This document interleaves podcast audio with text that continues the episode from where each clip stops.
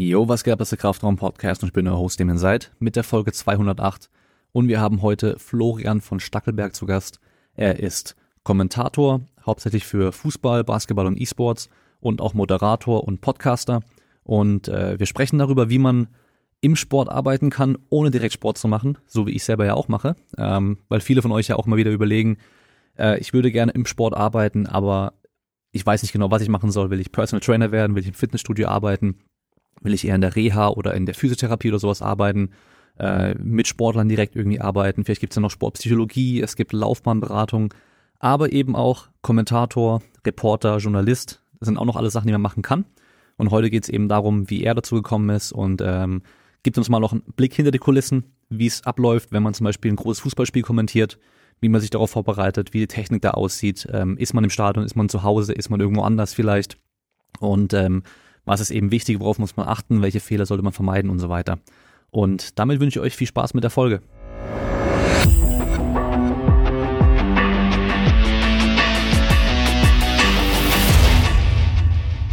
Zuallererst dein Name, müssen wir mal anfangen. Äh, von Stackelberg hört sich irgendwie so nach äh, Adel an. Ist es auch. Ist es auch, oh. ja, steht sogar im Ausweis drin. Echt? Äh, steht Baron, Baron von Stackelberg steht da, ja. Also du bist ein Baron. Ja, genau, genau. Ich habe zwar äh, keine Ahnung, was das heißt, aber es hört sich cool an. ich auch nicht. nee, äh, es ist so ein bisschen, äh, meine, meine Oma hat immer gesagt, verarmter Landadel. Ähm, irgendwann ähm, deutsche Aussiedler gewesen, äh, nach Lettland und Estland damals ausgesiedelt worden und äh, vor dem Zweiten Weltkrieg quasi zurück wieder nach Deutschland geflohen. Mhm. Ähm, und dort dann, also ich glaube dafür, dass man dann ausgesiedelt wurde und dort äh, was aufgebaut hat, wurde man geadelt. Ich glaube, okay. so ist ein bisschen die Geschichte. Aber ich kenne es auch nicht ganz genau. Habe mich noch nicht so damit auseinandergesetzt und ich sage auch nie, dass ich Baron bin, außer man fragt mich danach. okay. Es klingt aber immer so ein bisschen borniert und als ob ich hier ein Schloss ums Eck hätte. Ja, ja. Aber ich, ich wohne leider nicht im Ludwigsburger Schloss. Okay. Aber ist auch nicht so, dass es dir irgendwas bringt, wenn du jetzt ein Baron bist. Nee, also außer für meinen Job jetzt, dass der Name halt hängen bleibt. Also wenn ich jetzt Müller oder Meier hängen, äh, heißen würde, dann äh, wäre halt, ja, jeder heißt so oder jeder zweite. Und äh, das ist natürlich ein cooles, cooles Ding, dass ich nicht äh, heiß wie jeder Zweite, sondern dass der Name wirklich hängen bleibt. Das merke ich dann auch. Also dafür ist ein Vorteil, aber sonst eigentlich nicht. Naja, okay, cool, cool. Ja, dann äh, hier, apropos Job, dann lass uns mal direkt zum Job kommen, weil äh, ich habe im Podcast immer wieder mal Leute, die direkt im Sport arbeiten, aber keine Sportler selbst sind, also keine Profisportler. So ist es bei mir ja auch. Ich arbeite ja auch im Sport, aber bin selber kein Profisportler. Ähm, ich hatte jetzt aber bisher eigentlich hauptsächlich Leute, die ähm, irgendwie direkt mit dem Training und so weiter zu tun haben. Bei dir ist ja was ganz anderes. Du bist ähm, was ja, Moderator kann man sagen. Ich glaube Podcaster. Ähm, ähm, ah, wie heißt äh, Kommentator? Kommentator, genau. Das habe ich gesucht, das Wort. Genau. Genau. Das sind noch deine drei großen Dinge, oder? Auf jeden Fall, ganz genau. Ähm, und und äh, schön, dass du so sagst, weil genau so ist es auch gekommen. Äh, irgendwann der Gedanke, ich kann selbst nicht Profisportler werden, weil ich die körperlichen Voraussetzungen einfach nicht dafür hatte, ähm, die, man, die man braucht. Ich wäre gerne Bas Profi-Basketballer geworden, davon hat man noch so mit 12, 13, 14, 15 vielleicht geträumt. Und dann merkst du halt irgendwann, dass du halt nicht zu den Top-Leuten gehörst. Und ähm, ich wollte aber immer in diesem Profisport bleiben und auch am Profisport nah dran bleiben und habe dann so ein bisschen geguckt, was kann ich sonst machen und hatte dann so ein journalistisches Studium bei der Ludwigsburger, äh Quatsch, Studium, Praktikum bei der Ludwigsburger Kreiszeitung gemacht. Ich glaube in der, wann muss man das machen? In der achten oder neunten Klasse oder so. Und ähm, so ein Pflichtpraktikum in der Schule. Und es war eigentlich ganz cool. Und dann habe ich gedacht, hey, die Journalisten, die sind vor Ort, die stellen die Fragen an die Profis, die stellen so ein bisschen diese Verbindung zwischen Profis und normalen Leuten her, die geben quasi Infos, die erzählen Geschichten und ähm, deshalb habe ich mich dafür entschieden, ähm, den Weg einzuschlagen, da weiterhin am Profisport dran sein zu können und gleichzeitig äh, selbst nicht Profi zu sein. das Coole ist ja, ich meine, in meinem Job, den ich mache, ich habe ja dann auch mit Profisportlern zu tun. Ich habe natürlich aber nur mit ein paar wenigen zu tun. Und klar, über die Connection trifft man dann hier und da mal auch irgendwie Leute. Jetzt durch meinen Podcast natürlich nochmal mehr oder bei Wettkämpfen oder sowas. Aber ich glaube, als Kommentator hast du wahrscheinlich die meisten Berührungspunkte mit irgendwelchen Topsportlern, aus allen ähm, Bereichen so wahrscheinlich.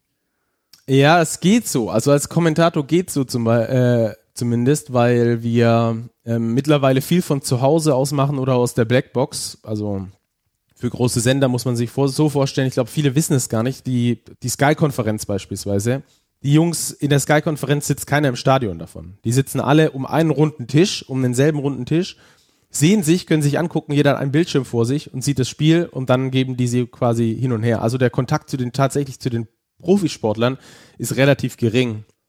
Ähm, was als Moderator schon wieder ein bisschen anders ist, vor allem als Field Reporter, wenn du vor Ort bist, am Spielfeld quasi und diese Interviews danach führst, da hast du relativ viele Kontakte.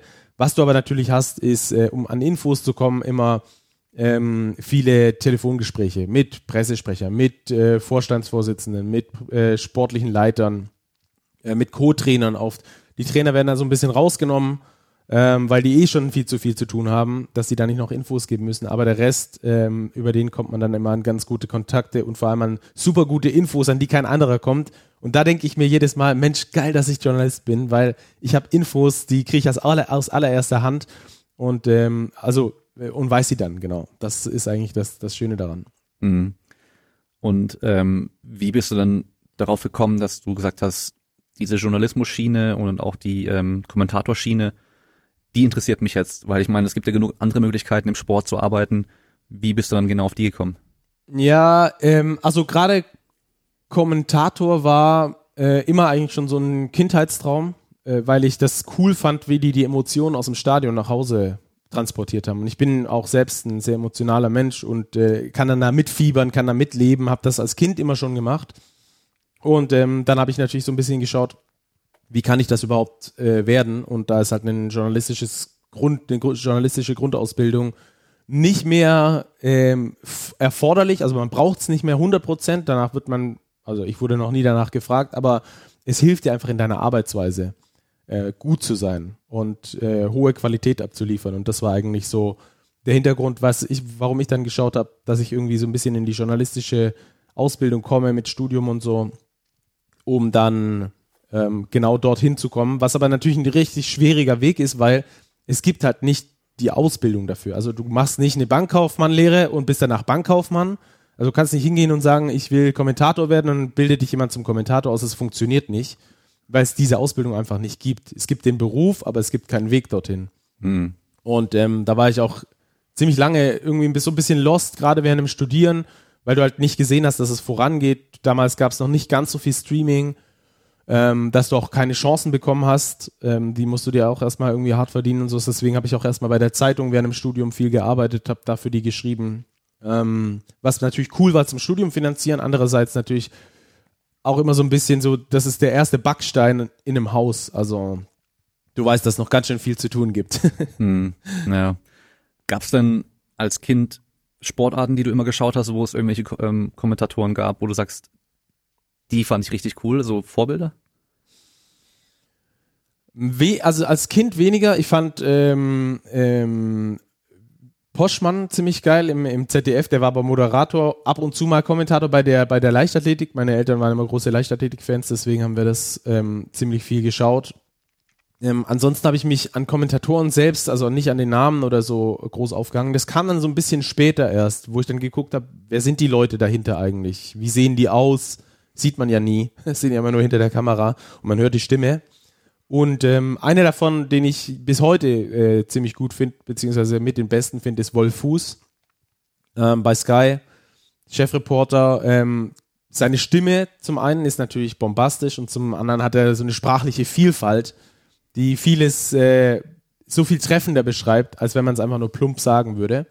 Und ähm, das finde ich eigentlich eine ganz coole Kombination, ohne dass er jetzt ein mein absolutes Vorbild wäre, wo ich sage, da möchte ich hin. Also ich, sowas habe ich jetzt nicht wirklich. Hm.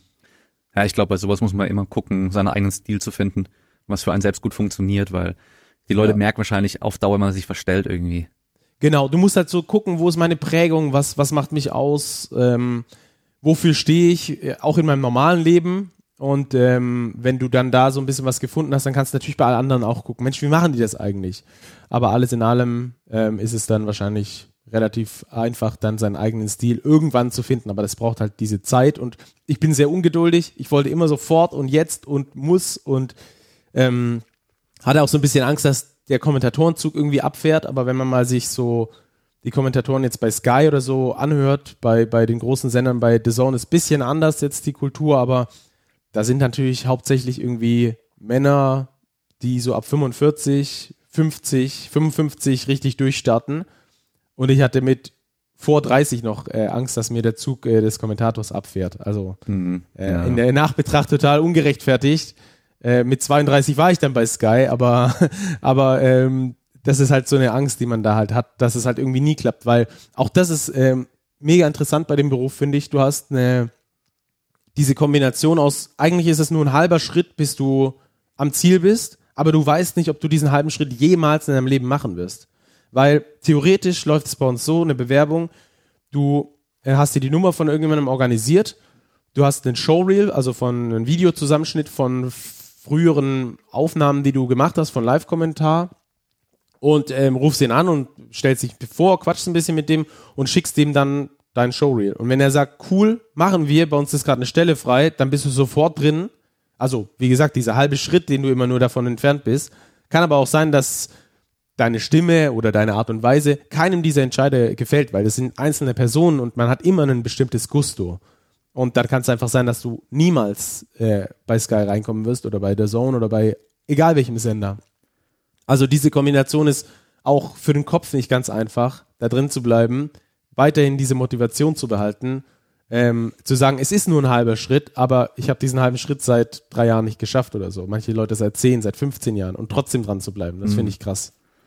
Ja, gut, und da muss ja noch ins Team reinpassen, weil, also ich kenne es vom MMA, weil ich schaue sehr viel MMA und da ist es halt meistens so, da sind dann drei Leute, die dann äh, bei den Kämpfen kommentieren. Du hast in der Regel so einen, der halt so Statistiken ein bisschen vorliest, der die Werbung zwischendurch reinredet und ähm, einfach so ein bisschen drumherum so redet und erzählt. Dann hast du halt einen, der auch für das Technische zuständig ist. Das heißt, der erklärt dir, was die Kämpfer da gerade machen, warum es vielleicht eine gute Idee ist, warum es vielleicht keine gute Idee ist. Und mittlerweile haben sie oftmals einen ehemaligen Kämpfer selbst, der halt mit eigenen Erfahrungen noch reinkommen kann und halt eben auch so ähm, nochmal ein paar andere Sachen irgendwie sagen kann, die man, die einem vielleicht sonst auch nicht auffallen. Und es sind halt so alles so drei verschiedene Typen immer, so von der Aufgabe her und auch vom Typ her, sag ich mal. Und die müssen ja auch miteinander irgendwie gut können. Ja. Das merkst du nicht, weil gerade bei der UFC zum Beispiel, da, da wechselt es auch immer wieder. Bei jedem Event sind auch andere Leute dabei und du merkst halt manchmal, manche Leute, die können nicht gut miteinander oder vielleicht, da kommt, da fehlt einer, der so ein bisschen mehr Energie reinbringt, dann ist es relativ langweilig, dann hast du viel Stille dazwischen und es darf ja nicht sein. Und andersrum darf es auch nicht sein, als würden da nur drei Fans hocken und die ganze Zeit bei jedem Ding so, wow, einfach nur rumschreien und sowas, aber so diese, die gute Mischung musst du ja hinkriegen, dass du so einmal Fan bist und die Leute halt ein bisschen hypst damit, damit und aber halt dann noch irgendwie erklärst, was gerade passiert und ähm, äh, wo es vielleicht gerade hingehen kann, wie jetzt der Weg zum Erfolg für den einen Kämpfer oder für den anderen vielleicht auch ist und ähm, äh, Kleinigkeiten, die in einem Normalo, der jetzt in dieser Sportart nicht so arg drin ist, halt gar nicht auffallen irgendwie. Ja. Ja, absolut. Also du bist äh, zum einen Individualsportler, man kann das so sehr gut die Parallelen ziehen. Zum einen bist du dieser Individualsportler, der für sich selber kämpft und sich selber die Verträge irgendwie versucht äh, zu schnappen bei den Sendern. Und äh, gleichzeitig bist du Teamsportler, weil du natürlich auch in ein bestehendes Team einfach reinpassen musst. Also manchmal matcht es hervorragend, meistens bei mir matcht es eigentlich mit den Kollegen sehr gut. Ich bin aber auch ähm, früher schon äh, sehr teamorientiert gewesen, wo ich selbst noch Sport gemacht habe also aktiv Sport gemacht habe.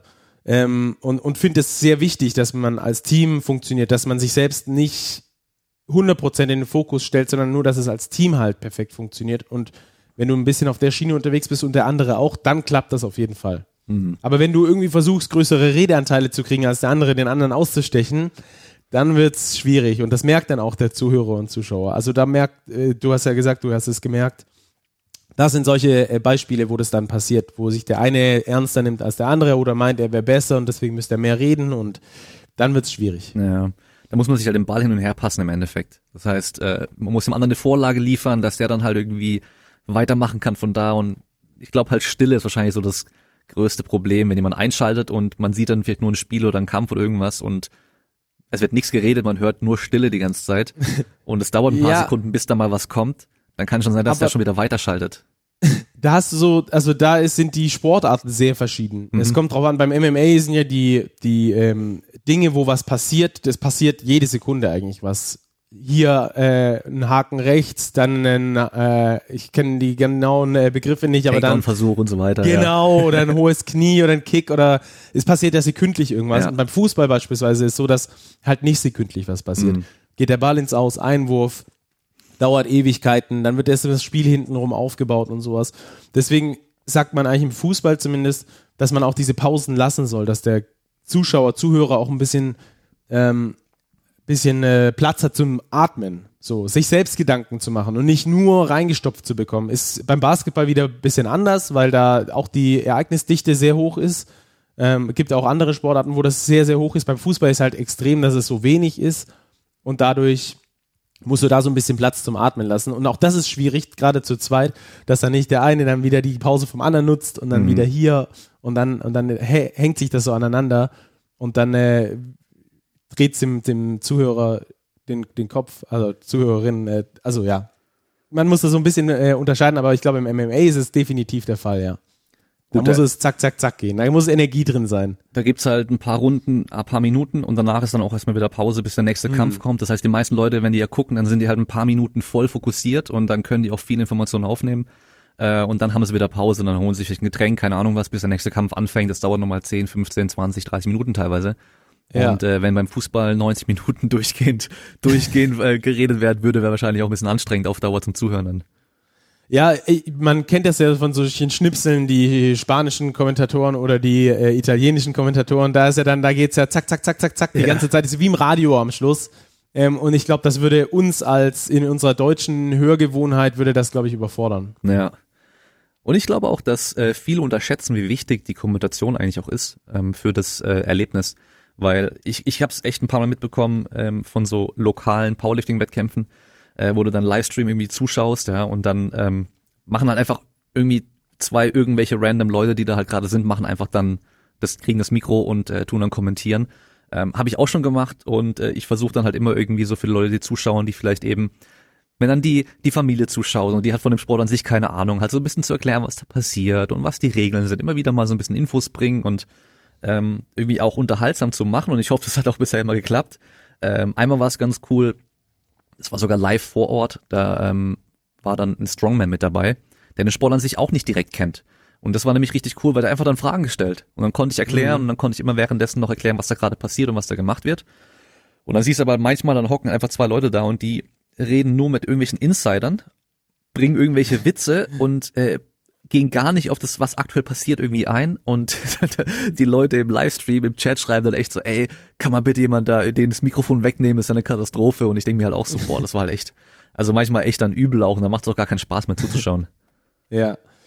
Ja, ist eben im äh, dann im sehr also hochprofessionellen Bereich auch auch ähnlich. Ich meine, so Kommentatoren-Bashing ist ja so ein bisschen äh, Volkssport geworden. Ja. Ich habe es Gott sei Dank noch nicht so erlebt, weil ich ähm, jetzt noch kein Champions League Finale oder kein Bayern gegen Dortmund kommentiert habe oder so.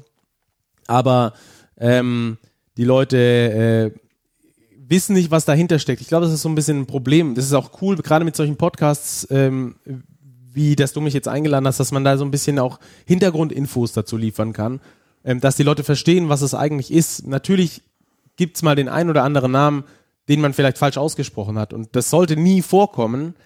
Es kommt aber vor, erstens sind, Mehler, äh, sind Fehler menschlich, Mehler fenschlich ja. äh, ist schon der erste Fehler gewesen. ähm, und zweitens hast du zum Beispiel beim Fußball pro Kader 36 Spieler ungefähr, die du vorbereiten musst. Das sind 70 Spiele, dann brauchst du noch die Protagonisten links und rechts, also äh, Trainer, Schiedsrichter, Co-Trainer, was weiß ich, was alles noch dazu kommt, kommt immer ein bisschen darauf an, wie groß das Spiel ist. Und dass du von diesen am Schluss 80 Namen vielleicht einen äh, mal falsch aussprichst, ja, das ist dann so. Aber dafür hast du alle Infos, wie groß jeder einzelne von denen ist, wie schwer, wie viele Tore er geschossen hat, wo er davor gespielt hat, wie viele Ablöse er gekostet hat, was weiß ich was. Das musst du dir alles erarbeiten quasi. Und die Leute hören dann am Schluss nur, ja, er hat halt statt äh, Götze hat er halt einmal Gomez gesagt. Ähm, Mar bei sind beide Mario mit Vornamen, ja, es, es rutscht manchmal raus und ist dann halt einfach gesagt, weil live ist live, du kannst es nicht mehr mhm. zurückholen. Mhm und dann sich auf solche kleinen Situationen zu konzentrieren, spricht halt nicht unbedingt davon, dass die Leute sich wirklich damit auskennen. Und äh, ich hatte mal mit Marcel Reif die Chance zu sprechen, der ja auch nicht wirklich beliebt ist bei vielen, wegen seiner konservativen Art, wie er ähm, Spiele kommentiert, ist so ein bisschen aus der Zeit gefallen. Mag auch sein, aber er hat auch was Schlaues gesagt, fand ich damals zumindest, dass äh, Fans schauen zu viel mit dem Herzen dieses Spiel. Also zu viel Emotion drin. Und wegen dieser Emotion sehen die sachliche Dinge gar nicht mehr. Viele, also ich glaube, alle Kommentatoren haben irgendwie einen Lieblingsverein, den werden sie aber meistens nicht kommentieren. Also in 99 Prozent der Fällen kommentieren sie nicht ihren Lieblingsverein, sondern sehen einfach das Spiel ganz objektiv, so objektiv wie möglich. Das äh, versuchen alle, weil dann macht es am meisten Spaß, auch mir. Und wenn du dann Dortmund Bayern kommentierst, ist mir am Schluss egal, ob der Dortmunder den Elfmeter bekommt oder nicht. Ich will einfach nur, dass es den Regeln entspricht. Und wenn es den Regeln entspricht, dann sage ich das so. Dann werde ich zwar von allen Dortmundern gehasst, aber es ist halt halt so. Und die Dortmunder hassen dich dann, weil du da was Wahres gesagt hast. So. Und das ist eine schwierige Kombination, gerade im Fußball, wo das Publikum recht einfach ist, also so im Durchschnitt zumindest, ähm, hast du in anderen Sportarten ganz anders, ganz andere ähm, Strukturen. Ähm, aber da ist es natürlich dann wirklich immer, immer so ein bisschen schwierig. Ich, wie gesagt, hatte da noch nie große Erfahrungen mit, dass ich irgendwie beleidigt wurde oder sowas, aber das ist schon ähm, ähm, häufiger an der, an der Tagesordnung. Ja, da kann ich dir auf jeden Fall sagen, MMA ist es sehr ähnlich, äh, teilweise ja? noch viel krasser, okay. würde ich sogar sagen, gerade in der UFC. Ähm, weil da musst du dir vorstellen, die, da hocken ja die drei an der gleichen Stelle an einer Kante von diesem Oktagon, von diesem Käfig, mhm. weißt du, unten. Das heißt, die haben zwar vorne ihre Monitore, wo sie auch Sachen sehen können, aber die gucken ja oftmals auch direkt in den Käfig rein. Und je nachdem, wo du, von welcher Seite du gerade drauf schaust, siehst du gar nicht, was die genau machen. Weißt du, ähm, hat er jetzt die linke, das linke Handgelenk gegriffen oder nicht oder was auch immer. Und dann geht es ja. auch noch so schnell, dass die halt teilweise Sachen gar nicht sehen oder halt Sachen sehen, die nicht wirklich passiert sind. Also zum Beispiel äh, ganz oft dann, oh, er ist angeschlagen, obwohl halt gar nichts ist, aber sieht halt im ersten Moment so aus und es geht so schnell. Und dann wird halt irgendwie danach gebasht, oh, die waren voll für den einen und voll übertrieben, egal was der gemacht hat, die haben immer gesagt, boah, voll geil und haben nie gesagt, was der andere irgendwie gerade gut macht und so. Teilweise ist es schon auch so, aber du selber sitzt halt dann irgendwie da vorm Fernseher irgendwie und hast immer gerade die beste Kameraeinstellung ja. für diesen Moment in der Regel und siehst alles ganz genau. Hast die ganze Aufregung nicht, weil du nicht live mit dabei bist und irgendwie, keine Ahnung, 60.000 Leute um, dir herum, um dich herum schreien und so weiter. Ähm, genau. Und muss halt dann wirklich so in dem Moment on point sein. Das, das ist schon schwer auf jeden Fall. Ja. Also ich kann mir das wow, vorstellen, sitzt, das ist ultra schwer ja, in so genau. einer schnellen Sportart vor allem. Exakt, du sitzt auch nicht auf, auf dem Sofa und hast halt genau dieses Entspannte, sondern du bist natürlich voll im Fokus und ähm, vielleicht du hast natürlich auch vielleicht auch so den Wald vor lauter Bäumen nicht sehen teilweise. Vielleicht, ja, das, das kann schon sein. Ähm, andererseits hast du dann natürlich noch Kommandos, die, die du aufs Ohr bekommst, ja. ähm, dass jetzt irgendeine Werbung eingespielt wird, dass jetzt der nächste Kampf der und der ist oder dass gerade Probleme in der Regie sind oder das ja. kriegt man als Zuschauer alles 0,0 mit. Ja. Ähm, und ähm, ja, es ist, ist nicht, ist, ist ähm, nicht einfach, aber deswegen machen wir es ja. Deswegen macht es auch so viel Spaß. Die großen Challenges ist, glaube ich, äh, im Kraftraum nichts anderes ja. als, als woanders, dass die großen Challenges halt auch am meisten Spaß machen. So. Mhm. Wenn du sie dann, wenn du sie dann gepackt hast, wenn du sie dann geschafft hast. Ähm, von daher ähm, will ich mich auch gar nicht drüber beschweren. Ich, ich denke nur, so ein bisschen Sensibilität hilft dann vielen zu verstehen, was da eigentlich alles im Hintergrund passiert. Und dass der Druck natürlich auch unmenschlich ist, wenn du vor fünf Millionen Menschen ähm, irgendwie kommentieren musst oder, oder performen musst. Ähm, und, und halt jeder kleine Fehler irgendwie einkassiert wird von, von so und so vielen Leuten. Ja. Ja, gucken halt echt, äh, je nachdem, was für eine Sportart, richtig viele zu und hören auch zu dann. Und dann hören sie halt auch nur dir zu und bei den Spielern verteilt sich sie auf die ganze Mannschaft und auf die Gegenspieler ja. und so. Da ist immer nur einer kurz mal im Fokus, aber dich hört man halt die ganze Zeit. Das heißt, jeder kleine Fehler wird sofort wahrgenommen.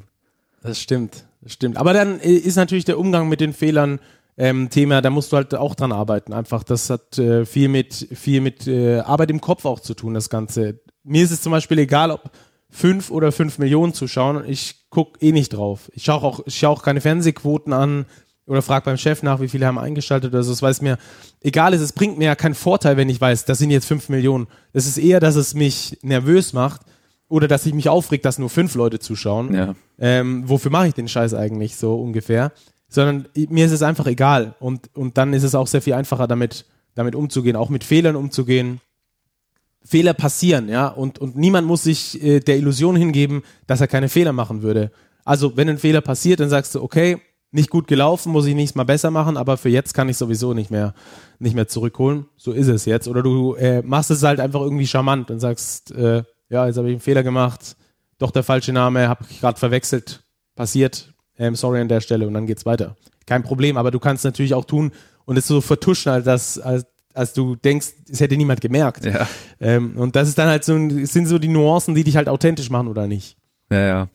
Ich meine, selbst äh, beim Podcasten, was ja nicht live ist, ähm, habe ich früher die ersten paar Folgen und sowas, wenn ich da wirklich einen Fehler gemacht habe, einfach halt gecuttet und rausgeschnitten, wenn man sich verplappert hat und so weiter. Aber äh, einerseits zu viel Arbeit, langfristig gesehen, wenn du halt dann immer die Folgen doppelt und dreifach durchhören musst und jedes kleine bisschen da rausschneiden und dann hört man manchmal den Schnitt dann doch nochmal und so oder dann, dann muss ja. es nochmal neu aufnehmen, solche Sachen. Und das im normalen Spra in der normalen Sprache passiert es ja immer, wenn man jetzt einfach spricht, dann kommt ein Ähm und dann äh, verplappert man sich, sagt mal die falschen Sachen. Manchmal fällt mir auf, ähm, ich rede gerade von einem Thema, ähm, wo vielleicht zwei Sachen verglichen werden und ich sag dann halt genau das Falsche. Und ich merke das ja. aber gar nicht, weißt du? Dann kann ich, Klar. dann muss ich natürlich schon sagen, okay, wenn jetzt die Information falsch ist, dann werde ich die korrigieren, bevor ich es hochlade natürlich. Ja. Aber so sonst, ja, also das ist ja ganz normal. Und das Lustige ist dann, wenn halt Gäste, die noch nie sowas gemacht haben, sich dann zum ersten Mal selbst dann hören dabei, auf einmal denken die, oh mein, sagen alle, oh mein Gott, ich sag die ganze Zeit nur M, M, M, M. Ja. Und ich höre mir das an, ich denke so, hey, ganz normal, du sagst nicht mehr M als ich oder öfter als ich, ähm, teilweise sogar weniger und du denkst aber, du sagst es irgendwie als jedes zweite Wort.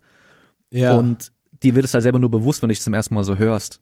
Und, äh, und und dann siehst du und das ist auch wieder unsere äh, gerade auch in, in Deutschland so diese diese dieser Umgang mit der Fehlerkultur, dass du nur darauf quasi wartest, welchen Fehler habe ich gemacht und dann findest du einen und dann konzentrierst du dich so krass drauf, dass du denkst, oh, ich sag die ganze Zeit M, das gibt's doch nicht. Ja. Aber theoretisch ist es gar nicht so. Keinem Menschen fällt das da draußen auf. Ja. Ich meine, wir sind immer unsere selbst, unsere unsere schlimmsten, unsere, unsere stärksten Kritiker. Auch als Kommentator hörst du dir dein Spiel, deine ersten paar Spiele natürlich nochmal komplett an und denkst du auch, oh Gott, wie konnte ich das da sagen? Oh Gott, wie kann ich den Namen dort falsch aussprechen? Wie kann ich, wie kann ich den falschen Torschützen nennen? Ja. Es passiert, ja. Und daran muss man natürlich arbeiten, aber man darf sich selbst nicht so strafen, sondern von diesen 90 Minuten waren wahrscheinlich 86,5 richtig gut, ja. Und die dreieinhalb am Schluss, die nicht so gut waren, die versenden sich erstens, das merkt keiner. Und wenn sie es merken, dann ist es halt so, aber ich kann es eh nicht mehr ändern. Aber darauf sollte ich mich nicht konzentrieren, sondern auf die 86,5, die richtig gut waren. Ja. Und das Gute ist sogar, selbst wenn du Fehler machst und den Leuten fällt es auf, das, das macht die Leute wieder glücklich, weil sie merken so, hey, da hat er was falsch gesagt und ich weiß es ja viel besser, weißt du, ich meine? Ja. Dann, das macht die dann Stimmt, so selbst ja. wieder zum, zum größeren Experten, denken sie, und dann fühlt man sich halt auch wieder gut, weißt du, wenn, wenn man dann merkt, hey, der hat voll die falsche Statistik gesagt oder irgendwas verwechselt oder sowas, äh, das wäre mir nicht passiert, weißt du? Ich kenne mich ja. richtig gut aus. Guter Gedanke. Ja, den den äh, nehme ich auch noch mit rein. ähm, du hast jetzt vorhin schon gesagt, dass man halt im Endeffekt guckt, man kriegt die Nummer von irgendeinem, der bei Sky vielleicht arbeitet und ruft da einfach an und äh, probiert es einfach mal, klopft mal an. Ähm, ist es dann trotzdem so, dass du davor halt regional irgendwie hier ähm, in der Kreisliga Fußballspiele dann irgendwie kommentierst für die oder oder dann vor Ort bist und mit den Spielern dort nach dem in äh, Spiel ein Interview machst und dann immer in größere Dinge einfach aufsteigst oder ist es halt echt so, genau. wenn ich halt Connections zum Basketball zum Beispiel habe, weil ich da selber mal gespielt habe und jetzt einer von meinen ehemaligen Kollegen äh, in der zweiten Bundesliga spielt, dass ich dann halt direkt einen Fuß in der Tür habe und dann irgendwie direkt da einsteigen kann.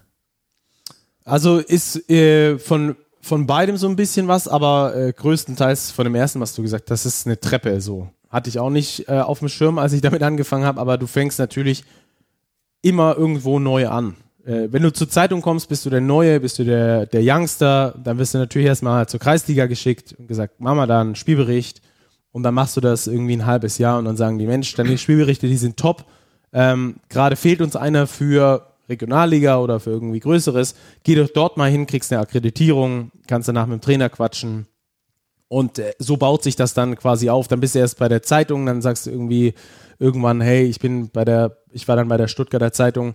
Ähm, dann hatte ich ähm, einen kennengelernt vom SWR, der bei uns in der Uni ein Seminar gemacht hatte. Dann hatte ich den mal gefragt nach der Nummer äh, vom Chef dort. Dann hat er angerufen und hat gefragt, ob ich dort ein Praktikum machen kann.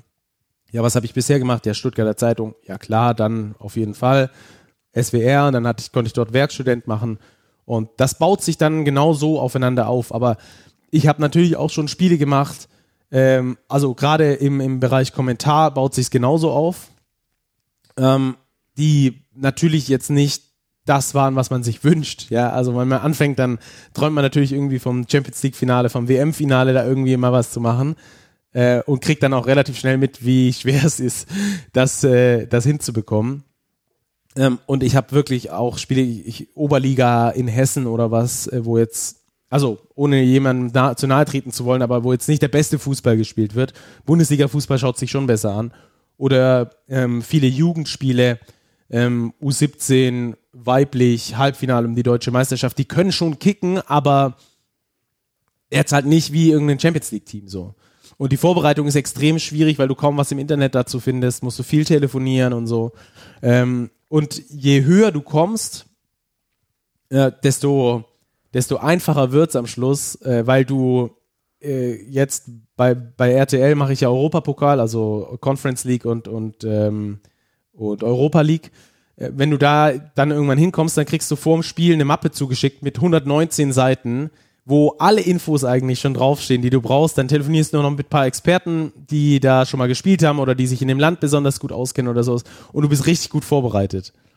Äh, und früher musstest du dir alles zusammensuchen. Also je höher du kommst, desto leichter wird's auch mit der Vorbereitung und so.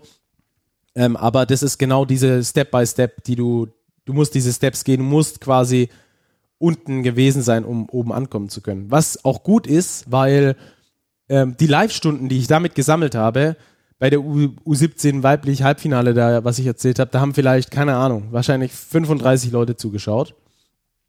Aber ich konnte da machen, was ich wollte. Theoretisch. Also ich konnte auch mal Fehler machen, auch danach dann merken, shit, da habe ich einen Fehler gemacht, ohne dass ich sofort einen Shitstorm bekomme und daran arbeiten. Und deswegen sind diese Live-Stunden enorm wichtig, dass du irgendwann dann mit der nötigen Ruhe auch in die ganz großen Spiele reingehen kannst. Naja, die, die Fehler lieber auf der kleinen Bühne erstmal machen, bevor du es auf der ganz großen machst, wo alle zuschauen. Genau. Ähm, und wahrscheinlich ist es auch leichter auf dem höheren Niveau, weil einfach die Technik auch besser ist, oder? Also du hast dann wahrscheinlich halt von den Streams dann viel mehr Ansichten. Ähm, Nein, Nicht? das nicht. Nee, Gar nee, nicht? Okay. nee, nee. Also zum Beispiel bei, bei RTL, du kommst in den dunklen Raum, der ist vielleicht so groß wie eine, eine Toilette, würde ich mal sagen, so eine Toilette zu Hause, so eine einzelne. So groß ist der Raum, und dann gibt es einen Stuhl und einen Schreibtisch und zwei Monitore. okay. Und auf beiden Monitoren läuft das gleiche, außer es läuft gerade Werbung. Dann sehe ich bei mir quasi den World Feed weiterlaufen. Mhm. Aber es ist äh, am Schluss exakt dasselbe Bild, wie zu Hause beim, beim Zuschauer am Fernseher ankommt. du kriegst gar keine keine. Perspektive mehr, nichts. Ah, null. okay. Krass. Der Aufwand wäre auch zu groß, muss man andererseits sagen. Ähm, das wird quasi so produziert, du hast ein Stadion mit im Normalfall bei Bundesligaspielen zum Beispiel 32 Kameras, bis bei den Top-Spielen dann 50 Kameras oder noch mehr. Und alle diese Kameras fließen in den Übertragungswagen vor dem Stadion zusammen. Dort sitzt ein Regisseur, der macht die Weltregie. Der macht quasi die Bildmischung auf dem Kanal, die auf der ganzen Welt fließen. Und dann ist es egal, ob das bei Sky in Deutschland läuft oder ob das bei CTV in China läuft. Sind exakt dieselben Bilder, die jeder rausbekommt. Weil wenn du jedes einzelne Signal schicken würdest von diesen 52 Kameras und überall ein Regisseur sitzen würde, der es wieder neu zusammenstellt, ähm, hättest du natürlich ähm, ja, Probleme. Ja. Gerade in der Datenübertragung. Okay, krass. Ja, ich hätte gedacht, ihr habt wenigstens irgendwie vier Ansichten oder sowas, dass du. nee. Ah, okay. Also deswegen ist es auch immer schön, im Stadion vor Ort zu sein, weil du da natürlich sehr viel mehr siehst. Du kannst mit den Protagonisten davor sprechen. Ähm, da sind auch viele Trainer übrigens sehr entspannt. Ähm, dann so eineinhalb Stunden vorm Spiel, wenn alles gemacht ist, Mannschaftsansprache ist gemacht, die kommen dann ins Stadion, haben einfach nur noch ein bisschen Zeit oder auch in die Halle beim Basketball. Dann haben die meistens ein bisschen Zeit zu quatschen und dann erzählen die dir auch viele Insights, weil die wissen, du erzählst es jetzt auch nicht brühwarm dem, dem gegnerischen Trainer, sondern die sagen dann, ey, wir spielen heute im 4-3-3, wir haben den mal rausgelassen, ähm, der hat sich äh, vorletzte Nacht bei einer Sauftour irgendwie den Helm äh, ausgeknipst und kam dann besoffen ins Training, den haben wir jetzt daheim gelassen und. Das sind natürlich Infos, die du nicht rausgeben darfst, so, ist klar. Ähm, also du bekommst sehr viel unter Verschluss, aber um zu verstehen, warum spielt der Spieler eigentlich nicht, obwohl er der Beste im Kader ist, sind dann solche Infos natürlich ähm, optimal. Und da haben die Trainer sind dann oft da in Plauderlaune, sagen, ah, da schauen wir mal, wie die spielen und äh, gegen die, die hasse ich eigentlich zu spielen und vor der Kamera sagen sie, ja, wir respektieren den Gegner sehr und bla. Da gibt es schon viele Stories im Hintergrund. Also das ist schon einfach äh, cool.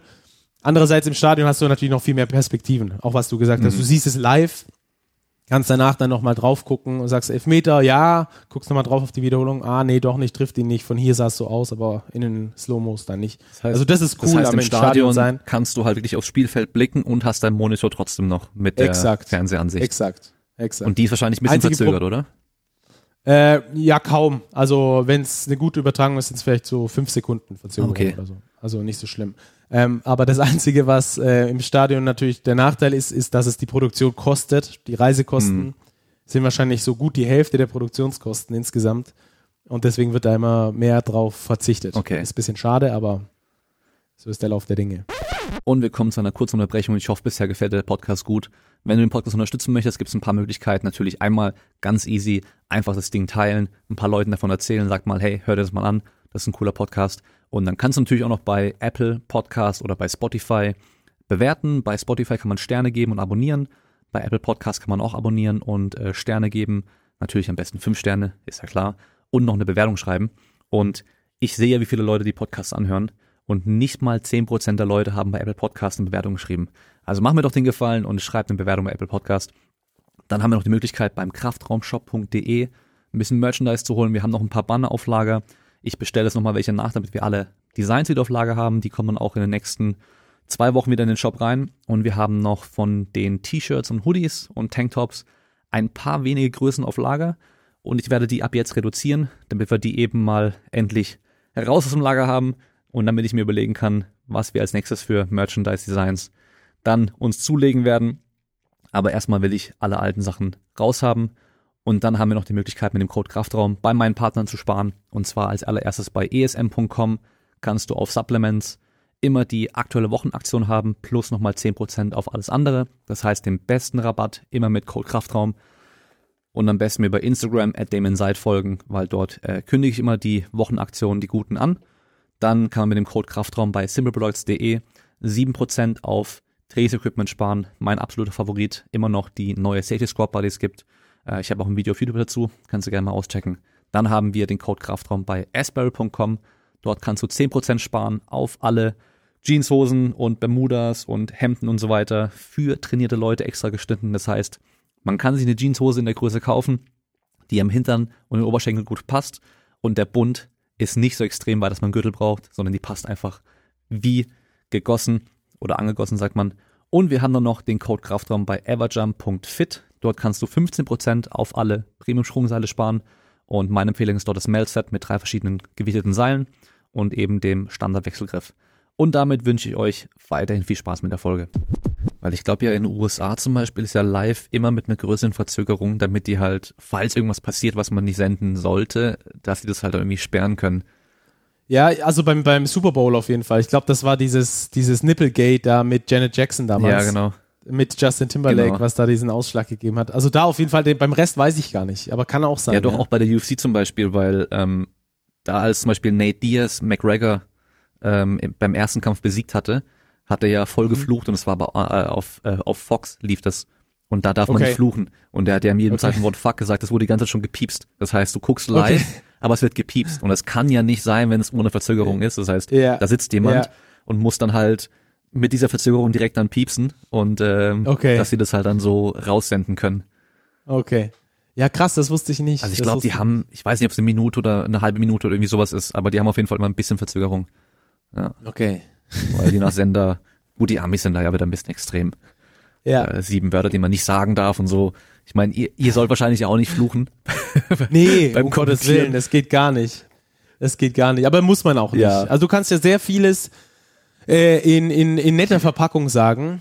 Äh, wenn, also wenn ein Scheißspiel ist, dann muss auch niemand drum rumreden und sagen, ja, eigentlich ganz okay, erste Halbzeit so. Nee, Spiel war scheiße, ja, aber dann sage ich das natürlich so Ja. nicht. Äh, dann sage ich, äh, überschaubare Chancenverwertung, geht sehr viel besser, macht eigentlich bisher gar keinen Spaß zu schauen. Ja. Kann man ja sagen, ja. Mhm. Ich muss ja nicht das Scheiße in, der, in, in den Mund Ja, nehmen. genau. Ja. Gehört denn ähm, zu deinem Beruf auch so Sachen wie Sprachtraining und Stimmtraining und sowas dazu? Ja, voll krass. Ähm, Gerade gerade zu Beginn ist es extrem und dann ist Stimmtraining so ein ständiger Begleiter. Am Anfang kommst du dir vor, als müsstest du direkt irgendwie eingeliefert werden, Mhm. Ähm, weil du so vor dem Spiegel stehst und so komische äh, A, I, I, O, U und solche Auch Geschichten das machst. mit dem Stift im Mund nehmen und sowas und dann Äh, sprechen? das habe ich weniger gemacht. Ich habe andere Übungen, Okay. aber gibt's natürlich oder mit so einem Korken in den Mund und lauter solche Geschichten, klar. Ähm, habe ich, das habe ich weniger gemacht, aber du kommst dir natürlich vor, als wärst du Baller. Irgendwann gewöhnst du dich dran. Also Stimme ist so ein ständiger Begleiter. Ähm, Sprachtraining ist bei mir eher ähm, so Sommerpausengeschäft. Okay. Wenn ich mal nicht dieses ständige hab, Spiel äh, gerade fertig zu kommentieren, guck, was ist das nächste, Vorbereitung, telefonieren, alles mögliche und dann das nächste Spiel, sondern wenn ich einfach mal ein bisschen Pause hab, da guckst du in deine alten Aufnahmen rein und schaust, welchen, welche Wörter sage ich eigentlich besonders oft. Also ich hatte zum Beispiel äh, Ball besonders oft gesagt so. Und musste halt irgendwie dann Synonyme finden für Ball und dann hast du halt eine Liste, die du dir halt schreibst, so ganz banal eigentlich, äh, wo du dir dann alles schreibst, was gibt's denn für Synonyme zu Ball? Und dann hast du die bei den ersten Übertragungen halt daneben liegen und wenn du merkst, irgendwie du hast jetzt zweimal Ball gesagt oder so, du bist auch sensibilisiert dann dafür, dann schaust du halt, was es sonst so gibt, so äh, das Leder oder das Kunstleder oder die Kugel oder äh, den Kometen oder was weiß ich was. Es gibt Ja. äh, eine Million Synonyme dafür. Manche machen mehr Sinn, manche Ja, ja. weniger. Aber da gibt's natürlich dann ähm, so sprachmäßig dann schon was, was zu gewinnen. Und ähm, auch von der Rhetorik her. Also da kann man zum Beispiel, da hatte ich ja auch Wolf Fuß genannt, der hat eine bombastische Rhetorik ähm, und, und äh, das macht natürlich auch extrem Spaß dann zuzuhören. Das catcht dich richtig, das hält dich auch drin im Spiel. Und ähm, da kann man dann schauen, was machen die anderen, was kann ich machen, ähm, wie kann ich noch interessanter Sachen gestalten, noch sagen. Und das ist so ein Spiel und mit ganz viel Erfahrung natürlich. Mhm. Okay. Musstest du auch, ähm, ich weiß es nicht, ob du sonst irgendwie einen stärkeren Dialekt hast, wenn du hier aus der Umgebung kommst, musstest du dir den abgewöhnen? Ja, äh, ich habe einen stärkeren Dialekt. Okay. Äh, also ich sag mal so ein Stuttgarter Schwäbisch habe ich. Ja. Also jetzt äh, schon verständlich. Ich glaube sogar für Norddeutsche verständlich. Aber äh, jetzt nicht von der Schwäbischen Alb oder so. Da ist es, glaube ich, ein bisschen schwieriger. Ähm, aber ich musste mir das abgewöhnen, ja. Ähm, und habe das Gott sei Dank auch recht schnell geschafft. Ähm, durch kleine Kniffe. Ähm, wir Schwaben neigen ja dazu, ähm, dieses O relativ tief zu sprechen im Hals und dieses O ist dann äh, eigentlich vorne an den Lippen geformt. Ähm, das macht so einen schon einen großen Unterschied. Ähm, und das sind dann viele solche de dieser Kleinigkeiten. Und mit viel Konzentration und viel Übung äh, ist es dann aber schon auch möglich, das sich abzutrainieren. Ja, okay. Ich bin auch in meinem privaten Umfeld spreche ich, wie ich sonst auch spreche, aber wenn es dann irgendwie live ist oder hier im Podcast oder sowas, dann ist es immer Hochdeutsch. Hat auch damit zu tun, dass die Färbung irgendwie so ein bisschen was mit den Menschen macht beim ersten Eindruck. Ja, ja, klar. Das auf Ähm, jeden Fall. Äh, Gerade Schwäbisch ist jetzt nicht so anerkannt. Ähm, ähm, dann gilt man leicht so als, als bäuerlich, äh, dumm oder sowas. Mir ist eigentlich egal, was die Leute denken. Also wirklich komplett egal. Mein erster Eindruck ist, ist mir wichtig und ähm, von mir selbst auch. Und deswegen, deswegen Hochdeutsch, ja. Ja, ich komme eigentlich aus dem badischen Raum und ähm, Ah, ich habe mir das schon auch abgewöhnt. Und bei mir war das so, ich habe halt damals äh, im Fernsehen irgendwann mal eine Reportage gesehen, wo sie Leute direkt aus dem Nachbarsdorf interviewt haben. Und ich dachte mir, ey, das kann doch nicht sein, dass ich mich auch so anhöre wie der. Der hört sich an wie der letzte Bauer, wie der letzte Depp. Und der hat schon deutlich mehr gesprochen, also so krasser gesprochen als ich. Aber ähm, ja, einfach nur dieses Isch und Weich und Hasch Genau. und das anstatt das und solche Sachen schon Ja, versucht genau. zu gewöhnen, weil das äh, macht schon echt einen großen Unterschied. Das macht auf jeden Fall einen ja, deftigen auch Unterschied. im Badischen ist halt auch oft dieses, dieser Singsang und diese Sprachmelodie relativ schwierig dann mit Hochdeutsch zu vereinbaren. Aber deswegen umso krasser. Ich habe es gar nicht gehört bei dir. ja, optimal. Also Respekt, mega. Optimal. Und ähm, ich weiß nicht, ob du das am Anfang auch hattest. Das äh, merke ich bei mir, wenn ich äh, Solo-Podcasts aufnehme und dann mal zwei Stunden am Stück ununterbrochen rede, dass ich dann schon anfange heiser zu werden. War das bei dir Ja. anfangs auch und ist es mittlerweile weg bei dir durch die einfach das viele, weil du halt viel moderierst und so weiter? Ja, du hast natürlich ähm, nach wie vor eine, eine hohe Belastung der Stimme. Das äh, darf man nicht, darf man nicht äh, irgendwie beiseite kehren oder sowas. Ähm, ich habe die, also ich mache keine Solo-Podcasts, aber gerade bei Kommentieren sind es ja zwei Stunden beim Fußballspiel. E-Sports sind manchmal vier, fünf Stunden. Ähm, es gibt aber Techniken, um deine Stimme quasi besser zu unterstützen. Wir sprechen ja sehr viel ähm, über, über den Rachen, über, über den Hals quasi, über diesen höchsten Ton, den wir haben. Ja. Und ähm, das ist genau diese, diese Stimmbildungsgeschichte. Deine Stimme muss theoretisch aus dem Bauch kommen und vom Zwerchfell gestützt werden. Und wenn du das schaffst, wenn du das trainierst, und das ist relativ easy zu trainieren, musst halt dranbleiben, wie im Fitnessstudio auch. Ähm, aber wenn du das machst, dann hast du natürlich weiter eine Belastung. Ich merke dann schon, dass ich fünf Stunden gesprochen habe. Ich bin aber nicht heiser. Ja, okay. Ähm, und ich kann auch direkt am nächsten Tag wieder, wieder fünf Stunden durchsprechen. Also das ist nicht das Problem. Hm. Aber ähm, du musst, äh, genau, vom, vom Bauch her sprechen, sagt man. ähm, dein Bauch nutzen zur Unterstützung, dein Zwerchfell nutzen zur Unterstützung, dann ist es keine so hohe Belastung und dadurch wirst du nicht heiser zumindest. Aber anstrengend ist es allemal auf jeden Fall. Also genau das gleiche wie beim Singen eigentlich auch. Ja. Genau, es ist genau, es ist äh, exakt dasselbe. Ja. Also du, du, um eine zwei Stunden Oper zu singen, brauchst du exakt die gleichen Voraussetzungen. Ich meine, es ist der gleiche Körper, beziehungsweise ja, ja. halt menschlicher Körper ähm, und du brauchst da die Unterstützung aus dem Bauch, genau. Du warst ja jetzt äh, die letzten Tage krank, deswegen haben wir jetzt den Podcast ja auch verschoben und du hast mir auch geschrieben, äh, du hast leider keine Stimme mehr, deswegen können wir es jetzt eh nicht machen. Ja. Also wir hätten zwar auch mit dir in Quarantäne jetzt übers Internet aufnehmen können, kein Problem. Aber das ist natürlich für dich das Schlimmste, was passieren kann, oder? Für deine Arbeit. Auf jeden Fall. Also ich habe heute das erste Mal wieder so einigermaßen ordentliche Stimme. Man hört es immer noch, dass ich, dass ich krank bin. Ich hatte jetzt Corona und es hat so angefangen, dass einfach meine Stimme kaputt war. Und das hatte ich noch nie. Und da kommst du natürlich so direkt ins Überlegen, sagst, hä, gibt's doch nicht, was mache ich denn jetzt? Meine Stimme ist einfach kaputt. Jetzt gerade habe ich natürlich die die, äh, das Glück, dass Sommerpause ist, dass ich nicht ganz so viele Sachen habe. Sonst habe ich meistens irgendwie sechs oder sieben Tage definitiv irgendeine Veranstaltung, Fußballspiel, E-Sport, äh, Basketball, irgendwelche Podcasts oder sonst irgendwas. Von daher habe ich jetzt gerade ein bisschen Glück gehabt und während dieser Corona-Zeit muss ich jetzt nur dir absagen und sagen, hey, ich habe gar keine Stimme, ich, ich kann es nicht machen. Aber der Gedanke ist natürlich schon ein bisschen befremdlich, weil ich wahrscheinlich 90 Prozent meines Geldes mit meiner Stimme verdiene. Und deswegen äh, habe ich da auch geguckt, dass ich es jetzt ein bisschen auskurieren kann. Ich gehe dann noch drei Wochen in Urlaub, wo ich es dann wirklich auch runterfahren kann. Nicht, äh, fällt mir zwar schwer, ich rede immer viel, äh, viel und gerne, auch im Privaten. und ähm, das wird mir schwer fallen, aber das muss ich dann ein bisschen machen, dass es sich wieder komplett erholt. Ja, mhm. ja und äh, du hast ja vorhin auch schon gemeint, früher gab es so die ganze E-Sport-Sache noch nicht und das ganze Streaming und so weiter. Da ist ja für dich, für dein Berufsfeld auch wieder Glück im Unglück gewesen mit der ganzen Pandemie und so weiter, dass ihr halt dann auch von zu Hause über die ganze Streaming-Geschichte wahrscheinlich weiterarbeiten konntet. Vor zehn Jahren wäre das wahrscheinlich noch ganz anders gewesen. Absolut. Und ich habe auch ganz viele Kollegen, die sich halt nicht so im Streaming aufgestellt haben, sondern die halt bei Sendern irgendwo drin sind ähm, und die Sender haben dann zugemacht, haben gesagt, wir haben nichts zu zeigen, also ihr braucht nicht vorbeikommen. Ja. Ähm, die hatten natürlich mega Pech. Da hatte ich echt Glück.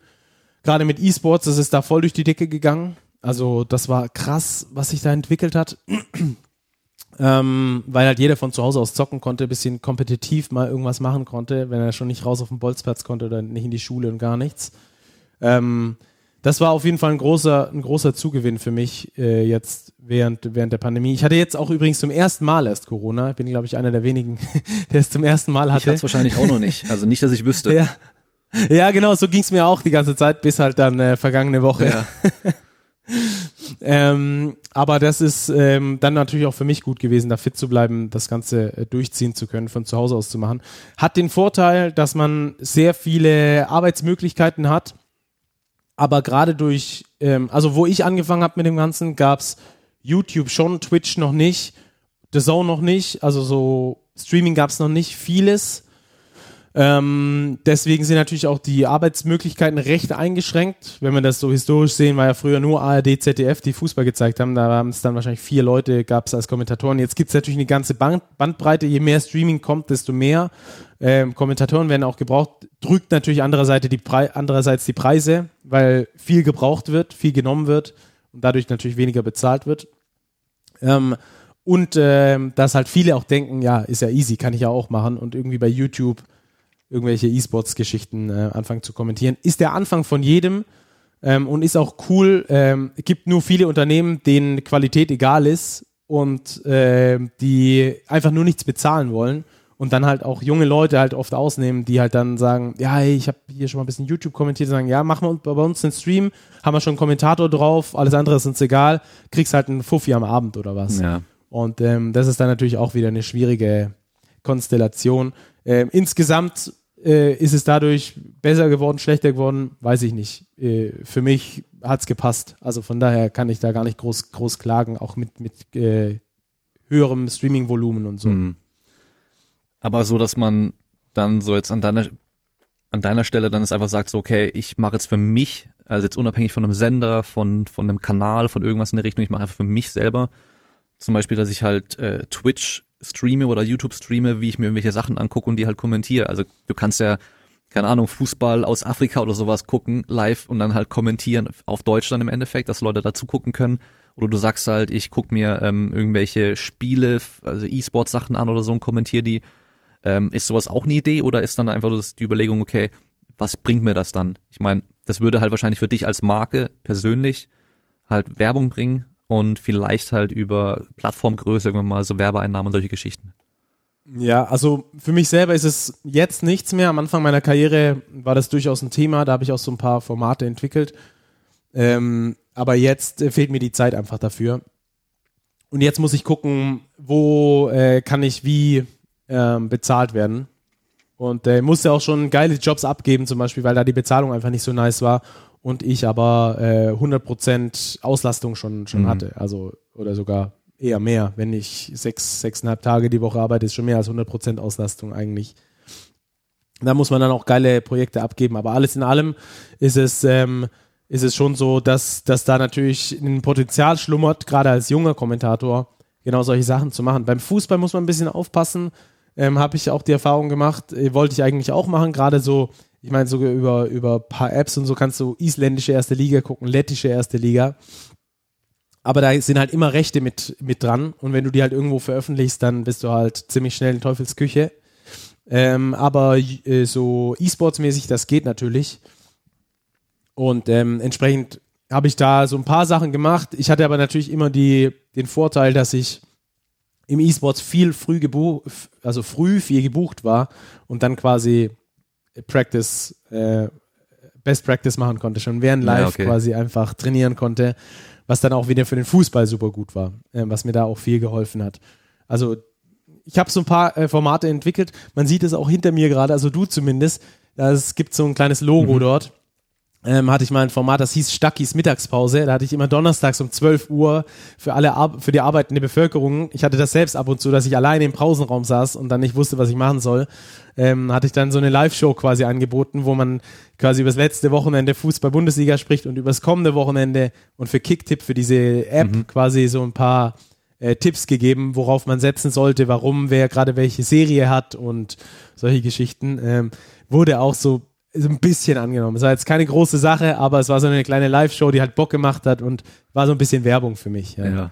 ja und es ist alles immer Übung.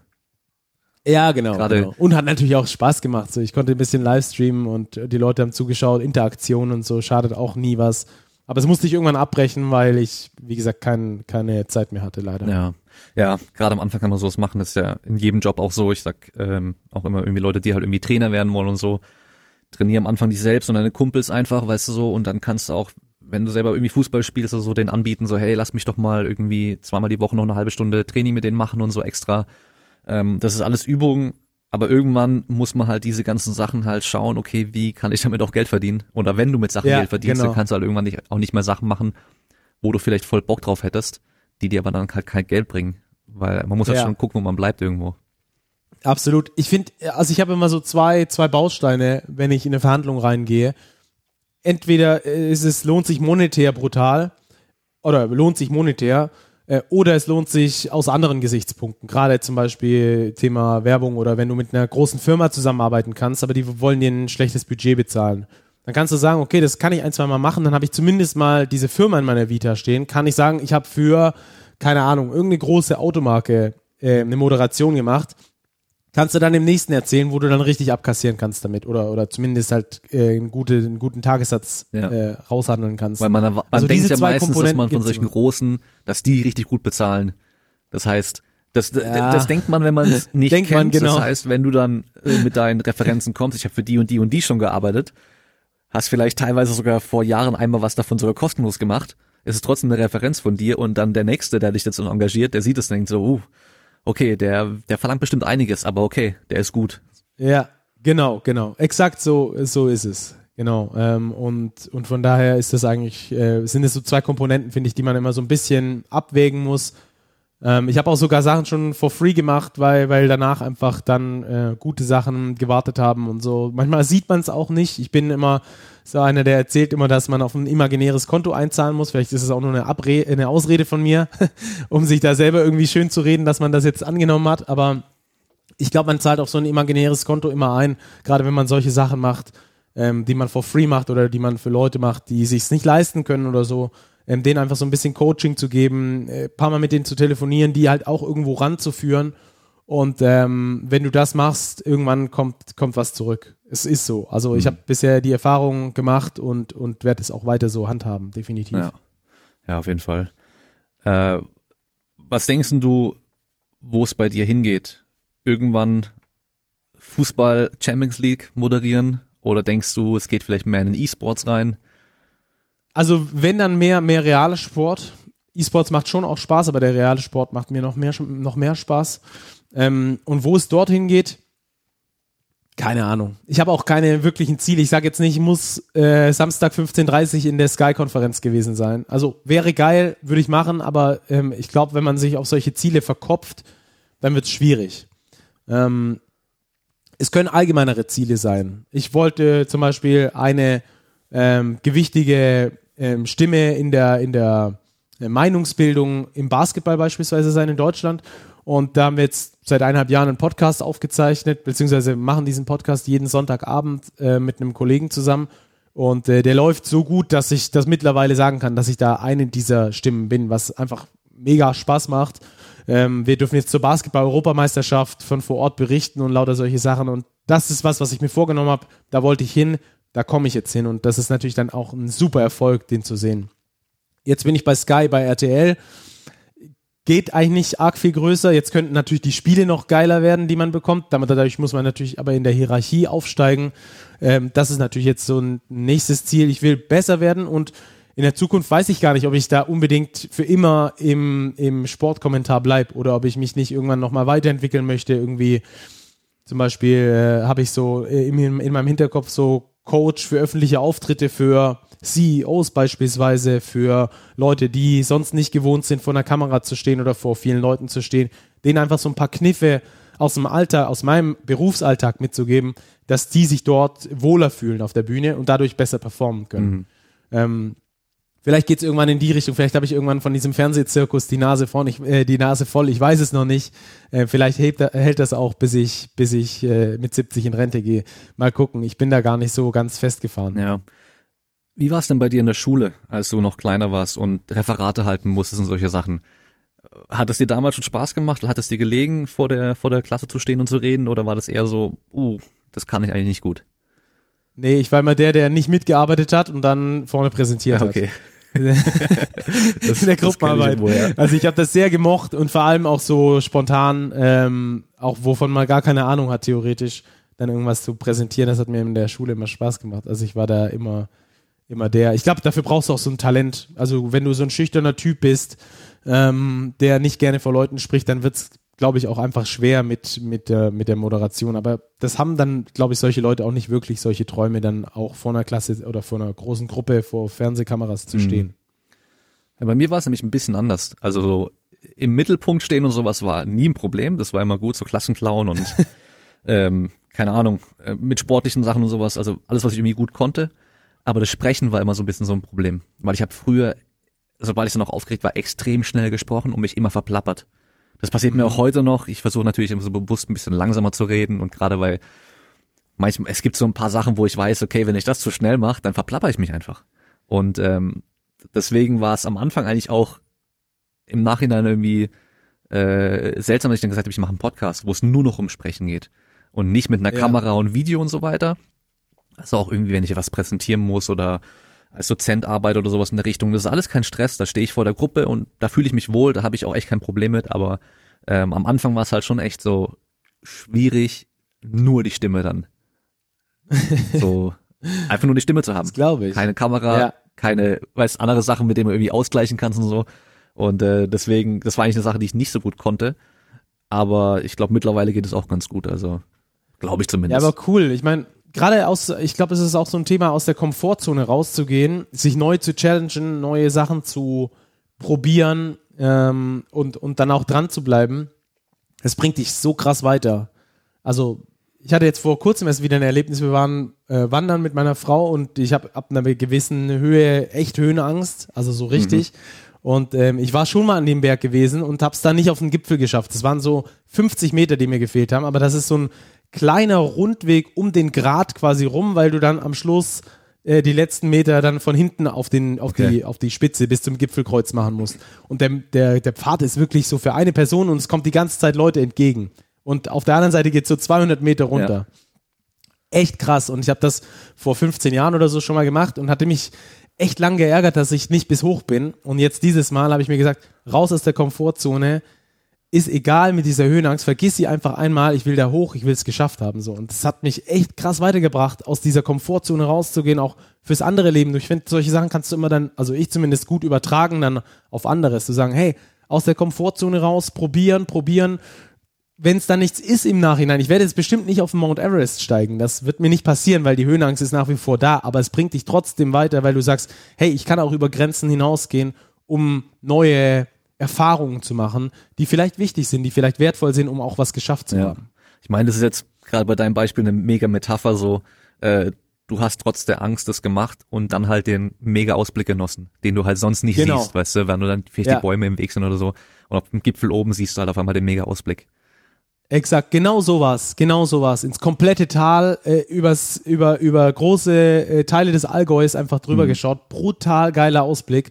Und du wurdest so richtig belohnt dafür, genau. Ja, das ist ja cool. Ich, genau das sehe ich gerade bei meinem Sohn, der jetzt gerade schwimmen lernt, ähm, der halt vor kurzem noch panische Angst hatte, sich auf den Rücken zu legen, auch mit der Schwimmnudel oder wenn ich ihn halte oder sowas, weil er halt denkt, er geht unter. Obwohl halt nichts passiert, vor allem wenn, man- wenn man mit dabei ist und so. Und Ja. ähm, dann halt irgendwie ihn dazu gebracht, das mal zu probieren in einem Wasser, wo er weiß, da kann er sitzen sogar. Und dann hat er es halt unter, äh, wie soll man sagen, ähm, er hat es nicht gerne gemacht, aber er hat es dann irgendwann gemacht und dann halt gemerkt, hey, er kann sogar halt echt einfach fast schon so schweben im Wasser, dass der Kopf über Wasser noch bleibt. Ja, und das ist halt so der, der nächste Ja. große Schritt, um halt zu merken, so, okay, ich kann halt hier im Wasser liegen und ich gehe nicht sofort unter. Ich kann mit den Händen so ein bisschen machen und das ist der nächste große Schritt dann eben für richtig schwimmen lernen irgendwann so. Und wenn du halt dann Ja. dieses, dieses, diesen einen Schritt dann nicht machst, obwohl du halt viel Angst hast, dann kommst du auch nicht weiter. Ja. Ich glaube, es ist auch genau das, was die Profisportler dann so geil finden. Äh, die, also ich glaube, man darf sich nicht der Illusion hingeben, dass die Profisportler äh, da vor 70.000 Leuten stehen und sagen, yo, lass mal, an, lass mal Anstoß machen, wir kicken dann mal los. So. Bei denen pulsiert natürlich das Herz bis äh, unter die unter das Dach. Die sind aufgeregt ohne Ende. Die sind so hibbelig. Das ist ja mega krass diese Anspannung. Aber dann losspielen zu können, den Jubel von Fans genießen zu können, wenn du ein Tor gemacht hast oder dein Kollege ein Tor gemacht hat, solche Sachen, dafür wirst du ja belohnt, für dieses über diese Grenze hinausgehen. Es ist ja auch, auch evolutionstechnisch nicht normal, vor 70.000 Menschen zu stehen, die alle dich angucken. Also es ist ja äh, früher eigentlich dein Todesurteil gewesen und heutzutage ähm, kicken die da und, und haben aber dann natürlich dank dieser, dieser Aufregung am, am Anfang auch am Schluss diesen Erfolg, diese, diese Erlebnisse zu sagen, boah, wie krass war das und bis heute wahrscheinlich Gänsehaut bekommen, wenn die dran denken, dass sie vor 70.000 Leuten irgendwie mal gekickt Ja. haben. Also das ist, glaube ich, genau diese Geschichte. Einfach, man muss über Grenzen gehen, um neue Erfahrungen zu machen, die dich dann auch weiterbringen, ja. Da hat George St. Pierre, einer der besten MMA-Kämpfer aller Zeiten, auch mal im Interview gesagt, er hat vor jedem Kampf extrem Angst gehabt. Obwohl er einer der besten aller Zeiten. Er hat zweimal verloren, beide Male danach aber wieder gewonnen gegen die gleiche Person. Das heißt, seine Niederlagen so wieder gut gemacht im Endeffekt. Und ähm, halt teilweise extrem dominiert, aber er hat gemeint, er hat vor jedem Kampf richtig, richtig Angst gehabt. Ja, und du, aber du merkst es dann nicht, wenn er dann im Käfig ist und so weiter und dann kämpft es, das merkst du halt nicht. Und Ja. ähm, ich glaube, das ist auch so ein Ding, warum halt Sport bei den Leuten, selbst wenn sie es selber nicht machen, so krass ankommt, auch äh, beim Zuschauen. Ähm, also jeder, der selber mal irgendwie einen Wettkampf oder irgendwas gemacht hat und über sich hinausgegangen ist und dann so eine Leistung geschafft hat, äh, gewonnen hat, was weiß ich was, äh, neue Bestleistung geschafft hat und dann einfach nur voll schreit, weißt du, so alles rauslässt, dieses Gefühl ist, das hast Ja. du ja nirgends sonst. Auf der Arbeit machst Ja. du das nicht. Ja, das, Ja. also so- das machst du halt sonst echt nie, weil du dich ja in unserem Leben wenig überwinden musst und richtig anstrengen musst, um halt mal was ganz Besonderes für dich zu schaffen. Und auch wenn du zuschaust, also weißt du, du kannst einen Kugelstoßer anschauen und er stößt das Ding auf Bestleistung und schreit in dem Ring Vollgas, weißt du, oder einer beim Kämpfen gewinnt und springt auf den Käfig hoch und Arme hoch, alle jubeln und, und der schreit einfach nur alle Emotionen so raus. Das, das erlebst du halt voll mit irgendwie. Und ich glaube, das ist halt so, warum der Sport einfach nochmal so was ganz Besonderes ist für uns, weil das hast du halt wahrscheinlich außer bei der Musik sonst nirgends. Also mir fällt nichts Ja. anderes ein, außer bei Musik noch vielleicht. Ja, ich glaube nicht mal bei der Musik, weil, also ist auch sehr emotional Musik, glaube ich, aber du hast nicht dieses äh, über einen über einen Punkt drüber hinausgehen müssen, so Ja, bei der ja, Musik, ja, das nicht stimmt. so, nicht so krass. Aber das ist genau das, was ich am Sport schätze, warum ich es auch immer geil fand, dieses Emotionale, dieses brennende, ähm, was dich einfach so catcht reinzieht. Ich habe mir gestern Abend erst ähm, ähm, Frauen-Europameisterschaft England gegen Spanien angeschaut, äh, Verlängerung. Und ich war so in diesem Game drinne. Ich hatte so Bock, das anzuschauen, obwohl mich weder mit äh, England noch mit Spanien irgendwas verbindet. Aber hatte so Bock, dieses, äh, dieses Spiel und diese Emotion und äh, beide haben einfach gefightet bis zum Ende, dass sie irgendwie in dieses Halbfinale kommen. Das war natürlich mega geil zu sehen. Genau das ist Sport für mich auch, dieses, ja, das ist fast wie eine, wie eine Droge, die dich so auf ein anderes Level bringen kann, so von der Emotion her. Ähm, und das, äh, das ist eigentlich das, egal ob du selber machst oder auch zuschaust. Wenn du selber machst, natürlich noch viel krasser. Ja. Ja. Ja, ist ja auch, wenn du irgendwelche YouTube-Zusammenschnitte von den Bestmomenten im Sport oder so anschaust, dann sind es ja nie ähm, so die Momente, klar, Usain Bolt, Weltrekord mit, keine Ahnung, 10 Meter Abstand, ähm, klar, das ist auch so ein Moment, aber viel, viel krasser ist es ja, gerade wenn man zum Beispiel jetzt wieder Kämpfen sich anguckt, ist er nicht der, der den anderen halt extrem dominiert, weißt du, wo du halt siehst, okay, der andere hat null Chance und den halt so voll easy besiegt, sondern, sondern eher dann diese zwei Knockdowns nacheinander und er steht nochmal auf und trifft den anderen auf einmal und haut den um und es geht weiter. Weißt du, so diese, dieses, dieses ja. nach den Rückschlägen nochmal aufstehen und trotzdem weitermachen und dann noch gewinnen. Ähm, ja. Boah, da gab's auch mal irgendwie eine, eine Läuferin, die dann gestürzt ist und von hinten dann nochmal lossprintet und alle nochmal überholt und als erst ins Ziel rennt und so. Also diese Momente, wo es halt so, Ja. wo der Underdog, also dieses typische Underdog dann halt äh, dann doch Ja. noch gewinnt und sowas, das sind halt diese krassen, ja, wenn es halt ganz knapp ist und halt wirklich so ein richtiger Wettkampf halt auch ist. Ja. Ja, gebe ich dir voll recht. Das ist, äh, das ist das Geile daran, finde ich auch. Ja. Und bleibt dir denn selber noch Zeit für Sport? Machst du selber auch noch? Hey, Ja, Gott sei Dank wieder. Ich hatte äh, eine überschaubare Basketballkarriere. Ähm, bis in die Regionalliga habe ich, hab ich gespielt und das hatte dann ein relativ jähes Ende. Ähm, und ich habe eigentlich mein, mein, mein Leben lang echt ähm, extrem viel Sport gemacht. Also wir hatten, ich war im Nachwuchsprogramm von den, von den MHP-Riesen ähm, und wir hatten viermal Training unter der Woche äh, plus ein bis zwei Spiele am Wochenende, also echt Fulltime-Job so. Ähm, ohne dass es Fulltime war, weil du ja natürlich in die Schule gegangen bist, weil du studiert hast und so. Ähm, und ähm, irgendwann hat, hat das schlagartig aufgehört. So, ich hatte dann während der Saison einen Clinch mit dem Coach und dann haben wir das beendet. Ähm, und dann habe ich gesagt, ich habe keinen Bock mehr auf Sport. Ich bewege mich nicht mehr, mache nichts mehr. Und habe dann mich fast zwei Jahre lang gar nicht bewegt, gar keinen Bock gehabt, irgendwas zu machen. Bin auch echt, äh, echt äh, fett geworden, auch in der Zeit. ähm, war, war wirklich ähm, auch, auch nicht easy, irgendwie ähm, das, das Ganze irgendwie äh, gedanklich zu verarbeiten. Und dann irgendwann, ähm, so kurz vor, bevor Corona angefangen hat, hatte äh, meine Mom irgendwann zu mir gesagt, so, hey, du weißt, bei uns in der Familie, alle irgendwie Herz-Kreislauf-mäßig nicht so geil. Ähm, du kommst sehr nach mir, äh, schau doch mal so ein bisschen nach dir. Und dann hatte ich gedacht, okay, jetzt, äh, wenn die Mutter das schon sagt, dann muss ich vielleicht mal ein bisschen so gucken. Und habe dann wieder angefangen, mich zu bewegen. Und ähm, am Anfang eigentlich nur ähm, ähm, in der Mittagspause immer so eine Stunde ähm, unterwegs gewesen, laufen einfach raus, einfach frische Luft. Ähm, was mir auch sehr gut getan, was ich bis heute auch mache, weil ich habe ja Homeoffice und viel Büroarbeit, also nur sitzend. Ähm, deswegen ist das ein sehr, sehr geiles Ding. Also ich bewege mich eigentlich fast jeden Tag so eine Stunde, dass ich hier im Karree über die Felder laufe. Ähm, und äh, habe dann auch wieder plötzlich den, den Wert von Bewegung kennengelernt. Und ähm, je leichter du wirst, desto mehr macht es auch wieder Spaß.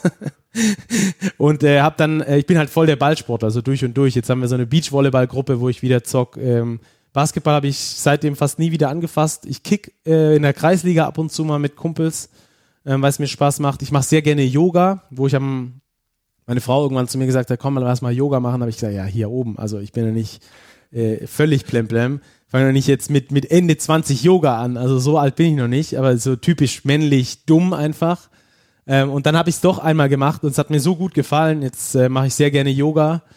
Ähm, also ich mache äh, jetzt wieder voll viel Sport, macht richtig Spaß, hilft natürlich beim Gewicht halten. Ich bin wieder in, im Optimalbereich ähm, und das merke ich natürlich auch mental, ähm, dass ich viel fitter bin.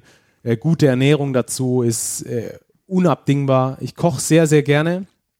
Weiß auch, wie man äh, äh, äh, schwere, geile Gerichte kocht. Also, weißt du, so Schnitzel oder mal richtiges fettes Gulasch und dann zu viel davon und so. Aber habe ich alles drauf, leider. Aber ich weiß auch, wie man gesund kocht, Gott sei Dank mittlerweile. Und das macht natürlich richtig Bock. Also, ich finde, Bewegung gibt dir so viel Energie zurück. Also, das ist der absolute Hammer. Ich, seitdem ich mich mehr bewege oder wieder viel bewege, habe ich so viel mehr Energie über den Tag, obwohl theoretisch ja eigentlich Energie verloren gegangen ist, in Anführungsstrichen, weil ich mich ja bewegt habe. Es ist unfassbar, was das, was das mit dem Körper macht. Geile Ernährung, nicht zu viel essen, gesund essen, leicht essen, ist bei mir zumindest wichtig. Und dann, ähm, dann äh, schraubst du dich selbst in neue Höhen, wo du nie gedacht hättest, dass du, dass du ankommen kannst. Also allein von der, von der, von der mentalen Frische, das ist schon Wahnsinn. Ja. Ja, gerade dieses Homeoffice-Ding, wenn du nicht mal einen Arbeitsweg hast und nichts, wo du dich dann wenigstens schon mal ein bisschen bewegt hast und so, dass man da halt zwischendurch ein bisschen Pausen macht und sich einfach bewegt, für ein paar Minuten wenigstens nur. Ja. Wenn du nur 20 Minuten spazieren gehst, zügig oder sowas, schon mal richtig gut, weil dann kommst du wieder nach Hause, hockst dich hin und merkst halt, dein Kopf ist wieder ein bisschen freier, dein Kopf funktioniert auch besser. Ja. Und äh, du kannst absolut. dann halt besser wieder arbeiten, konzentrierter auch arbeiten. Das ist eine Sache, die ist mir jetzt auch erst aufgefallen vor kurzem. Äh, ich bin eigentlich kein Fan von so Schrittzählern und dem ganzen Kram und diesen, diesen Fitness-Trackern und so weiter, weil ich äh, denke, dass sich viele damit mehr verrückt machen, als dass es hilft. Aber ähm, ich habe halt gemerkt, dass ich äh, von zu Hause hier zum Kraftraum hin ganz oft dann gar nicht mehr gegangen bin zu Fuß, sondern halt dann irgendwie mit so einem E-Roller oder halt mit dem Fahrrad äh, bergab dann halt oder manchmal auch ähm, mit dem Bus oder so gefahren bin. Und ähm, dann habe ich halt überlegt, so, okay, warte mal, ich trainiere dann zwar vielleicht noch hier im Kraftraum irgendwie, aber das ist halt ein paar Sätze Krafttraining so. Ich bewege mich den ganzen Tag halt fast gar nicht. Und ähm, ich habe mir jetzt einfach angewöhnt, halt alles zu Fuß wieder zu machen. Das heißt, allein schon, wenn ich einmal ja. morgens zum Kraftraum laufe und wieder nach Hause gehe, habe ich irgendwie äh, knapp fünf Kilometer. Und es, dann bin ich immer noch weit entfernt von diesen 10.000 Schritten. Klar, 10.000 ist keine, ja. keine magische Zahl oder sowas. Aber ähm, trotzdem, ich habe halt gemerkt, dass ich halt teilweise echt irgendwie nur 2000 Schritte am Tag gemacht habe. Und das war ja, genau. extrem wenig. Und das merkst genau. du halt auch einfach. Also, du merkst es mit dem Körpergewicht.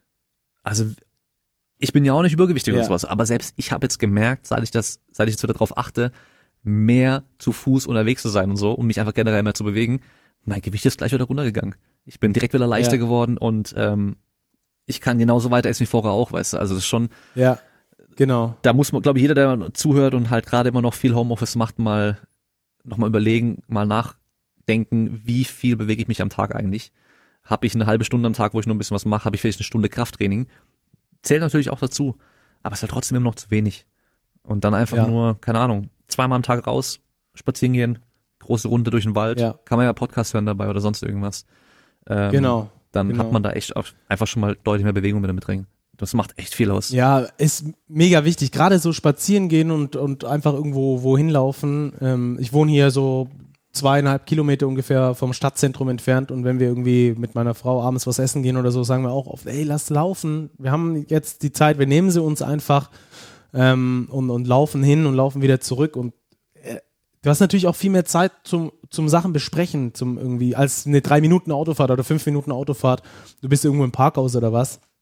Du hast einfach so ein bisschen Zeit, zu, zu quatschen ähm, und, und rauszugehen und, und Sachen zu besprechen. Und ich bin übrigens kein Freund davon, Podcasts währenddessen zu hören. Ich höre Podcasts immer beim Kochen oder beim Duschen. Das mache ich auch, ja. Ähm, oder beim Autofahren. Ähm, aber da höre ich sehr gerne Podcasts. Aber ähm, wenn ich draußen bin, dann will ich auch draußen sein. Und wenn ich dann, ich versuche immer außerhalb der Stadt zu sein, von, von Stadtgeräuschen. Ähm, das schätze ich sehr und da merke ich auch selber bei mir, dass mir das sehr hilft, auch äh, mich wieder zu erden, hm. zu Vögel zwitschern zu hören ähm, diese Gerüche auch wahrzunehmen auf dem Feld, im Wald, am Fluss. Ähm, so, ich habe eine Lieblingsstelle am Neckar unten. Ähm, da ist so ein, so ein Seitenkanal für so Fische angelegt worden. Da haben die so Stromschnellen mit eingebaut. Und diese Stromstellen, die gluckern so nice, das ist unfassbar. Da kannst du dich einfach hinsetzen, fünf Minuten zuhören und du bist äh, erholt. Du denkst, du warst irgendwie in einem buddhistischen Kloster oder ja. so. Ja, musst du mal aufnehmen, dann ähm, nächste Karriere ist dann ASMR-Videos von von dem äh, vom Neckar, weißt du, Mikrofon hinpacken genau. und dann für Leute, die zu Hause hocken im Büro. Gute Idee. Aber es gibt auch 10.000 Videos schon in der Richtung. Ja, genau, auf YouTube überall. Ja, echt krass. Ja, ähm, gibt's irgendwas, was ich äh, nicht gefragt habe, was aber einfach noch interessant ist, wo vielleicht auch viele Leute nicht dran denken, wenn es um den Beruf, den du machst, geht? Oder hm. vielleicht nochmal so Einblicke in, in diesen Alltag? Keine Ahnung, du moderierst vielleicht ein größeres ja, kann Spiel. Ich, ja, äh, kann ich dir an einem ganz guten Beispiel erzählen. Ich durfte letztes Jahr für Sky in der Schweiz ähm, das Serie A Saisonfinale äh, kommentieren mit AC Milan, äh, die dann Meister geworden sind. Und ähm, da ist es dann schon so, dass du dich, also normalerweise hast du so Vorbereitungen auf ein Spiel, wenn du die Mannschaften schon kennst, einen Tag ungefähr, also acht Stunden, ähm, um die Mannschaften zu updaten und äh, vor allem natürlich um die Fakten zu updaten, um viel Gazzetta dello Sport in dem Fall zu lesen über Google Chrome Übersetzer geht das immer ganz gut. Ich kann kein Italienisch, aber ähm, und dann äh, arbeitest du dir halt die Fakten, dann telefonierst du mit mit entsprechenden Leuten, vielleicht mit Journalisten aus Italien, die nah dran sind. Äh, bei Milan ist es natürlich schwierig, an, an Infos aus erster Hand zu kommen. Ähm, und ähm, bei solchen Spielen ist dann natürlich immer nochmal wichtig, die Hintergründe zu checken, alle möglichen Ergebnisse, die entstehen könnten, weil gleichzeitig Inter auf einem anderen Platz gespielt hat, die auch noch hätten Meister werden können, wenn Milan hätte verlo verloren hätte und so weiter und so fort. Ähm, und dann hast du das alles gemacht, dann geht's in den Checkup mit dem, mit dem TV-Sender, wo du sagst, hey, wie machen wir es? Wir haben keine Konferenz, ähm, besprechen wir die, die Spielergebnisse untereinander, also melde ich quasi, wie es gerade bei Inter steht, meldet das Interspiel, wie es bei AC steht ähm, weil es da eben in diesem Titelrennen gab. Ähm, und dann hast du einen Ablaufplan und so weiter und so fort. Und dann bist du eine Stunde ungefähr, eineinhalb vor Spielbeginn da im Studio, äh, quatschst du mal ein bisschen, ähm, machst deinen Toncheck und alles Mögliche. Und dann geht's äh, rein ins Spiel. Und dann checkst du natürlich auch immer so ein bisschen Live-Ticker-mäßig, kriegst auch übers Ohr, wie es auf dem anderen Platz steht. Ähm, und, und schaust dann, da war es dann der Fall, dass Milan nach 24 Minuten, glaube ich, 3-0 geführt hat. Damit war es dann klar, dass da nichts mehr anbrennt. Ähm, und dann kann man es auslaufen lassen. Übrigens, das äh, Schlimmste für einen Kommentator ist, wenn das Spiel früh entschieden ist. Ja. Weil dann brauchst du nämlich alle Infos, die du auf dem Zettel hast. Und normalerweise hast du, also ich habe pro Mannschaft meistens so drei DIN A4 Seiten mit Infos, die du raus, die du rausballern kannst. Und du brauchst, weiß ich nicht, von diesen Infos keine halbe Seite. Also ich habe normalerweise sechs bis zehnmal so viel Infos wie die, die ich tatsächlich mhm. verwende einfach um gewappnet zu sein. Aber wenn dann halt, natürlich gibt es manchmal, selten, aber manchmal, dass es zur Halbzeit irgendwie 3, 4, 5, 0 steht, beim Fußball beispielsweise, dann ist es halt äh, in der zweiten Halbzeit überschaubar interessant und dann musst du halt, kannst du nicht mehr nah am Spiel dran sein. Ja, da interessiert niemanden, boah, tolle Flanke hier und tolle Doppelpass oder so, sondern die Leute wollen dann ein bisschen was Übergeordnetes wissen. Und dann musst du halt diese Infos abfeuern. Aber das ist so der Worst Case eigentlich für einen Kommentator, wenn das Spiel früh entschieden ist und du nicht dran am Spiel, nicht diese Spannung aus dem Stadion mitbringen kannst, weil es halt keine Spannung mehr gibt. Die ersten Leute gehen irgendwie in der 70. Minute und du musst halt da sitzen und halt noch irgendwas erzählen für die Letzten, die es halt noch angucken. So. Ja, okay, okay. ähm, ja. Hast du dann auch in der Regel noch so Infos drauf, die jetzt nicht direkt von der Mannschaft sind, sondern vielleicht, ähm, wo es in der Geschichte schon mal irgendwie so ein ähnliches Szenario gab, wo dann vielleicht zwei Mannschaften gleich viele Spiele gewonnen hatten und ähm, das irgendwie so vergleichbar einfach war, dass man da so Parallelen ziehen kann? Ja, also musst du schon haben, aber so wie du es jetzt zum Beispiel kennst, so Live-Statistiken, äh, irgendwie Freiburg hat zehnmal aufs Tor geschossen, das haben sie zuletzt in der Saison 16, 17 geschafft, äh, im Spiel gegen den VfB oder irgendwas. Das habe ich nicht. Äh, beziehungsweise ähm, das hast du nur bei den ganz großen mhm. Produktionen. Da hast du dann ähm, noch einen Statistiker neben dir sitzen, der nur solche Sachen rausrecherchiert und dir dann halt hinlegt und du kannst es dann rausballern. Aber so historische Geschichten, gerade wenn du sagst irgendwie AC gegen Inter, da gab es schon mal irgendwie einen knappen äh, Endspurt in der Saison. Das gibt's dann schon, ja. Das musst du dann raus, raussuchen. Saison 75, 76, da hat der und der getroffen, keine Ahnung. Ob du es dann brauchst, weiß hm. niemand. Manchmal, also die meisten Infos passen halt einfach nicht. Deswegen ballerst du sie auch nicht raus. Machst du als junger Kommentator, machst du genau das. Das ist so ein Fehler, den viele machen. Die wollen, haben sagen sich, oh, ich habe das recherchiert, jetzt will ich es auch sagen, ja. ja. Hatte ich auch am Anfang, ja. Und ähm, dabei ist halt sehr viel theoretisch für die Tonne. Mhm. Aber damit, das ist halt, das bringt es halt mit sich, weil es unvorhersehbar ist. Geiles Beispiel übrigens dazu. Äh, ich hatte in der Europa Conference League äh, Budö Glimt aus Norwegen gegen, den, gegen die AS Roma als Spiel. Ähm, ist jetzt auch nicht der Bringer für jeden, aber mir hat's Bock gemacht, ähm, weil ich den Nor norwegischen Fußball auch ganz geil finde, weil die recht wild spielen. Ähm, und da hatte ich noch recherchiert, dass vor zwei Spielen die kompletten Kameras ausgefallen sind. Also alle Kameras während dem Ligaspiel ausgefallen sind und ein Reporter quasi mit dem Handy oder mit dem ja. Smartphone das Spiel die erste halbe Stunde abgefilmt hat und das quasi so live ins Fernsehen gestreamt wurde. Okay. Also eigentlich unvorstellbar. Ähm, total krasse Sache. Und hatte ich das irgendwie recherchiert, mir aufgeschrieben, aber es ist natürlich eine Info, die du in einem von einer Million Fälle brauchst. Ja. So.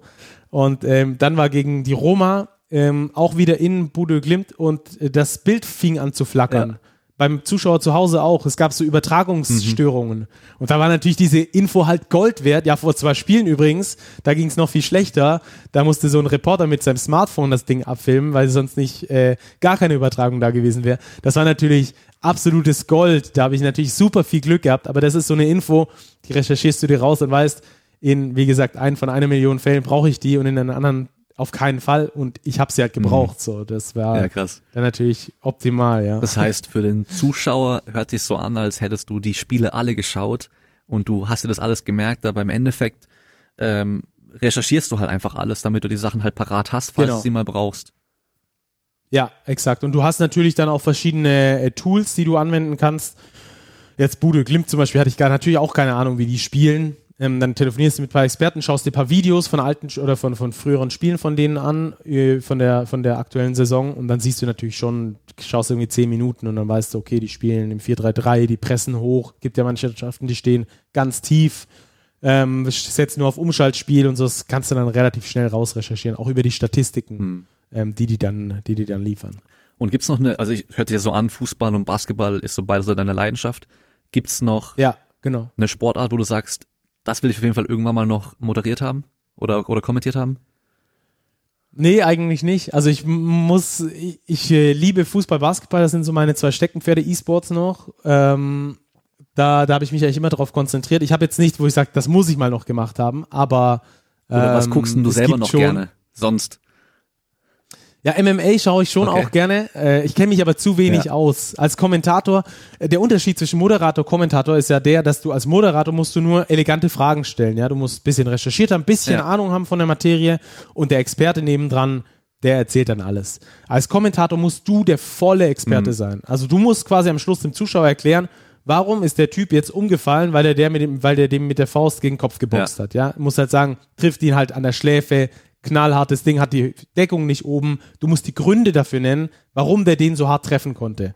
Und das könnte ich bei MMA halt nie. Ich habe, also ich schaue mir das gerne mal an, wie die sich da verkloppen, ist natürlich schon äh, blutrünstig und so. Ab und zu denke ich mir manchmal auch, boah, muss das sein? Aber äh, also ich bin da halt vielleicht auch nicht mit allen Wassern gewaschen, weil ich nicht aus dem Kampfsport komme, sondern nur dieses Fußball-Basketball-Ding ja, gut, habe. Und wenn dann Fußball, einmal einer mal ist halt ganz andere Extrem. Genau, genau, genau. Das, äh, ohne, also das deswegen kann ich mir, also ich habe wirklich noch nie wirklich Fußball geschaut, aber wenn ich halt solche Ausschnitte sehe, das, ich finde es halt echt übel. Und ich glaube, wenn ich das auch irgendwie kommentieren müsste oder sowas, ich könnte halt nicht ruhig bleiben. Ich würde da halt echt sagen, so, ey, was soll denn das? Aber ich meine, klar, das ist ja, halt Teil vom Spiel mittlerweile. Das ist halt Regelwerk und die können das Ja, ausnutzen. und das ist das Problem dabei. Aber das ist das Problem dabei. Also ich bin auch ein großer Freund davon, ähm, wenn man irgendwie Netto-Spielzeit einführen würde oder sowas. Also stoppen würde, wenn der Ball im Aus ist oder wenn gestoppt mhm. wird, gerade wenn einer auf dem Boden liegt oder sowas. Weil das ist echt für mich äh, unerträglich, ja. wenn, wenn einer da auf dem Boden sich rumwälzt und du weißt genau, er macht das nur, um mhm. Zeit zu schinden und kriegt am Schluss dann den Vorteil ja. daraus, dass er das Spiel unterbricht, aber das Spiel soll ja laufen zum Entertainment. Also damit tue ich mich schon äh, extrem schwer. Das ist so ein Part, den ich abschaffen würde beim Fußball. Ja. Ähm, also das, das, da, da muss die Zeit angehalten werden und die Zeit verkürzt werden, dadurch natürlich die Gesamtspielzeit. Aber da tun sich äh, sehr schwer damit die Regelhüter. Aber wie gesagt, äh, nochmal MMA kann, könnte ich halt nicht ko äh, kommentieren, weil ich mich nicht mhm. genug damit auskenne. Aber das finde ich ganz cool, das finde ich entertaining und, und das, das macht Bock ja. so. Ja, ich, ich würde das gerne mal machen. Ich weiß nicht, ob, ob, ob das äh, gut werden würde, aber da, auf sowas hätte ich schon auch Bock irgendwie. Weil ich bin halt auch da echt ja. Fan. Ich habe da auch äh, viel, viel gesch geschaut, seit Jahren schon. Ähm, klar, mit so einem richtigen Experten an der Seite natürlich. Da gab's halt früher eine ganz ja. coole Combo bei der UFC mit dem ähm, Mike Goldberg. Das war so dieser Color Commentator. Also der, der halt Mhm. eben einfach so, äh, der, der auch die Werbung spricht und halt einfach irgendwelche Sachen sagt, die Statistiken raushaut und aber der hat halt auch echt ähm, so ein paar Sachen geprägt irgendwie. Ähm, It's all over, weißt du, so, so immer diese Sprüche rausgehauen und so. Ja. Ähm, die halt dann so auch sein Markenzeichen eigentlich waren. Der wurde dann irgendwann entlassen von der UFC, einfach so, plötzlich, ohne irgendwie groß Okay. was dazu zu sagen noch und so.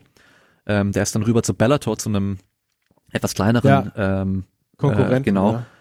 Ja. ähm, aber da fehlt halt, zum Beispiel Bellator ist an sich, die haben auch Top-Kämpfer und so, aber die haben da halt dann Leute sitzen, die das halt echt schlecht machen im, im Verhältnis. Ja, also ähm, Okay. Da fehlt der Entertainment-Faktor dann. voll.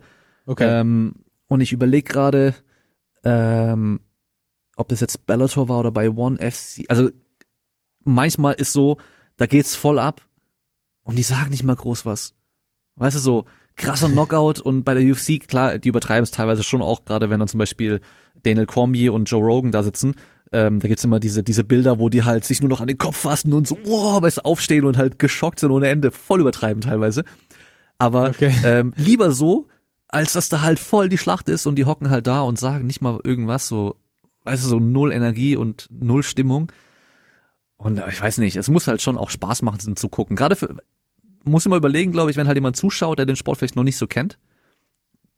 Weil Ja. klar, für die super Top-Experten ist die äh, Kommentation oftmals dann so, ja, ich sehe ja, was da passiert, so, da, das brauchst du mir jetzt nicht sagen. Ja. Ich weiß auch, was der vorhat im Endeffekt. Statistiken zu hören ist natürlich nochmal interessant und so, aber halt gerade für Leute, die zuhören oder zuschauen, die halt eben noch gar keine Ahnung von dem Ding haben, vielleicht auch keine Ahnung von den Regeln haben und so weiter, äh, die nicht wissen, was da passiert. Wenn da einer halt irgendwie ähm, wirklich so Schritt für Schritt erklärt, was da gerade gemacht wird, gerade vielleicht im Bodenkampf oder so, wo viele wenig Ahnung haben, so, äh, warum hat der Ja. eine jetzt gerade einen Vorteil und warum macht er jetzt genau das, äh, was vielleicht gar nicht irgendwie besonders aussieht, aber genau dieser kleine Punkt ermöglicht ihm später, den dann zu würgen oder so irgendwas, wenn der versucht aufzustehen Ja. und so.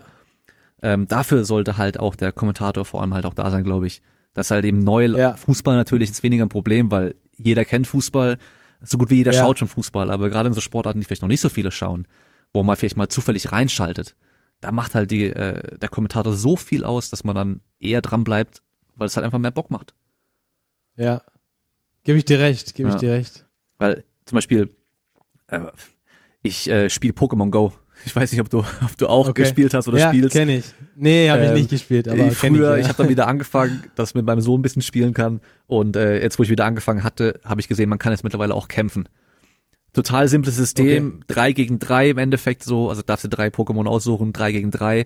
Ähm, von der Spielmechanik her super easy, super simpel. Aber da habe ich, äh, wurde mir dann irgendwann zufällig bei YouTube angezeigt, irgendwelche Leute, die halt dann ihre, ihre Kämpfe aufnehmen und die im Nachhinein kommentieren. Und halt Okay. Leute, haben hab mich gesehen, ey, Alter, die spielen ja richtig krass. Also erstmal, die wissen halt genau, wie die Spielmechanik funktioniert. Ähm, ja. Richtig krass. Und dann habe ich halt angefangen, so ein paar von diesen zu gucken. Und jetzt mittlerweile werden mir halt die ganze Zeit solche Videos angezeigt von Pokémon Go kämpfen. Ja. Und da habe ich halt auch recht schnell gemerkt, da gibt's einfach zwei Leute, die kämpfen nicht besser wie die ganzen anderen, aber ich gucke nur noch die Videos von denen an, weil die das halt richtig geil kommentieren. Also Ja. erstmal macht's halt Bock, einfach nur zuzuhören, weil die halt Energie reinbringen. Ähm, Ja. gescheites erklären und halt nicht einfach nur sagen, was halt gerade passiert. Und ähm, einer von denen zum Beispiel, durch diese Videos, die er da macht, der ist selber zwar auch ein richtig guter Spieler, aber nicht so gut, dass er halt irgendwie Weltspitze wäre. Ähm, jetzt gibt's, ähm, glaube ich, dieses Jahr oder nächstes Jahr zum ersten Mal eine Weltmeisterschaft in diesem Pokémon Go, äh, Go Battle League. Ähm, und jetzt sind gerade irgendwie die ganzen Europa-Qualifikationen und alles drum und dran. Durch seine Videos ist er jetzt der Kommentator hier bei dem Europa-Ding gewesen. Weißt du, Krass. einfach nur, weil er halt das geil macht. Ja. Und das ist halt, Ja, genau, dafür, darauf genau, kommt's an, so, ja. er hat es Ja. erstmal nur einfach aus Spaß gemacht, irgendwie für seinen YouTube-Kanal und so. Klar, der verdient bestimmt auch ein bisschen Geld damit und sowas, aber trotzdem, weil er die Sachen gemacht hat und da halt viel Übung hatte und es auch gut ankommt, ist jetzt so das nächste Ding, okay, er wird eingeladen, da jetzt offiziell zu kommentieren. Und äh, viele werden es dann auch eher angucken, weil sie halt den auch kennen und halt wissen, okay, Ja. das ist dann auch cool, wenn er das kommentiert. Dann ist es nicht so langweilig. Klar. Weil am Schluss hocken halt zwei Typen oder zwei Mädels äh, und tippen auf dem Handy rum, weißt du, einfach nur Ja. äh, super simpel vom Spielprinzip her, aber Ja. äh, macht dann trotzdem äh, Bock zuzugucken. Ja, geil. Geil. Darauf kommt's an für einen guten Kommentator. Darauf Ja. kommt's an. Solche Sachen geil zu machen. Gerade was E-Sports angeht, weil ich ja zum Beispiel FIFA oder so auch noch nie geschaut habe, aber Tekken-Videos habe ich mir angeschaut. Und da gibt's halt auch eben so ein Duo, so zwei Typen, zwei Amis auch. So krass. Also ich meine, klar, Tekken ist halt auch ein Kampfspiel, das heißt, da geht's auch schon gut ab und so. Das Ja. ganze Publikum geht da extrem ab, also richtig brutal. Ähm, und immer wenn ich mir Videos angucke, wo diese zwei kommentieren, das ist halt auch richtig geil, weil die bringen da einfach Power, Energie rein und Stimmung und so und erklären aber auch gut, was passiert und sowas. Für mich, der halt Ja. von dem Spiel an sich keine Ahnung hat. Also die spielen da auch auf so einem Niveau, das ist unvorstellbar, wie man der halt mal hier und da Controller in die Hand nimmt und ein bisschen zockt. Und äh, auch krass, wie geil es ist, wenn die da kommentieren. Also auch im Vergleich, wenn andere mal kommentieren, merkst du halt direkt den großen Unterschied, was das alles ausmacht. ja. Ja, ja, voll. So Er macht einen großen, macht einen großen so Unterschied. groß sogar, dass man, Ja. dass ich, wenn die kommentieren, das dann anguck, wenn andere kommentieren, dann gar nicht anguck. Also es ist teilweise Ja. gar nicht mal das Spiel an sich oder oder wer das spielt, sondern teilweise echt durch die Kommentation ist es halt dann so viel besser. Ja, das macht einen guten Kommentator aus, dass, äh, dass er die Leute catcht, dass er sie schön mit Infos versorgt, äh, gute Stimme und, und dabei aber nicht das Entertainment Ja, genau. vergisst. Und dabei ist es egal, was da läuft, Fußball oder Pokémon. Ja, ja, das stimmt, das stimmt. Wobei, ich muss sagen, wenn ich irgendwie so äh, nordische Kombinationen oder sowas im Fernsehen sehe, ich glaube, da ist immer schwer irgendwie so zu kommentieren, dass es für Leute, die den Sport nicht interessiert, die jetzt zu catchen. Das stimmt. Ja, das stimmt. Aber der, Komment ja, aber der Kommentator kann ja trotzdem Ja, klar. sein. Aber selbst wenn ich es mir auf nicht angucke. Auf jeden Fall. Ja. Ja, cool. Zum Ende bekommt der Gast immer noch mal das Wort. Du hast ein paar tausend Zuhörer, du kannst sagen, was du willst. Vielleicht kannst du dich an die Leute richten, die auch Interesse an diesem Beruf haben, was du dem mit auf den Weg geben würdest. Ähm, oder einfach, was du dir selber mit auf den Weg gegeben hättest, als du gerade so die ersten Schritte in dem Bereich gemacht hast. Oder sonst fällt dir vielleicht auch irgendwas anderes ein. Ja. Ja, ähm, was ich mir selbst mit auf den Weg gegeben hätte, ist, äh, geh nicht an die Uni und studiere. Okay. Aber warte mal, würdest du nicht Also- sagen, dass die Uni dafür gut ist, Connections zu knüpfen? Nee. Also bei, Bei mir war es Okay. nicht so. Nee, nee. Also ich habe jetzt so ein, zwei Kollegen, die ich noch, äh, mit denen ich noch so losen Kontakt ab und zu habe, aber sonst Okay. gar nicht. Also auch in dem Bereich nicht. Ähm, ich hätte damals, wenn ich, wenn ich die Möglichkeit gehabt hätte oder die, die Ahnung gehabt hätte, das Wissen von jetzt gehabt hätte, ähm, mein ganzes Geld, was ich für die Uni und fürs Leben und so ausgegeben habe, damals in äh, Personal Coaching gesteckt ähm, zum Thema Kommentator und dann wäre ich an einem anderen Punkt gewesen. Da kriegst du auch bessere Mhm. Connections noch, weil das eigentlich im Normalfall immer selbst Kommentatoren sind, die bei großen Sendern drin sind, die solche Personal Coachings geben. Also da gerne ähm, mal, mal einfach mal ein bisschen rumsuchen und ansonsten immer dranbleiben, mutig bleiben, ähm, an sich selbst glauben, egal was kommt, äh, einfach, einfach weitermachen. Ähm, man muss immer im Leben, zumindest habe ich den Eindruck, äh, du musst mit irgendwas dafür bezahlen, dass du am Schluss irgendwas dafür bekommst. Ist es entweder Zeit oder mit einem eine Zeit lang niedrigen Gehalt oder, oder mit irgendwas, um dann später größer rauszukommen. Es ist wie beim Sport, du musst dich im Keller trainieren, um am Schluss äh, höhere, höhere äh, Leistungsfähigkeit zu haben.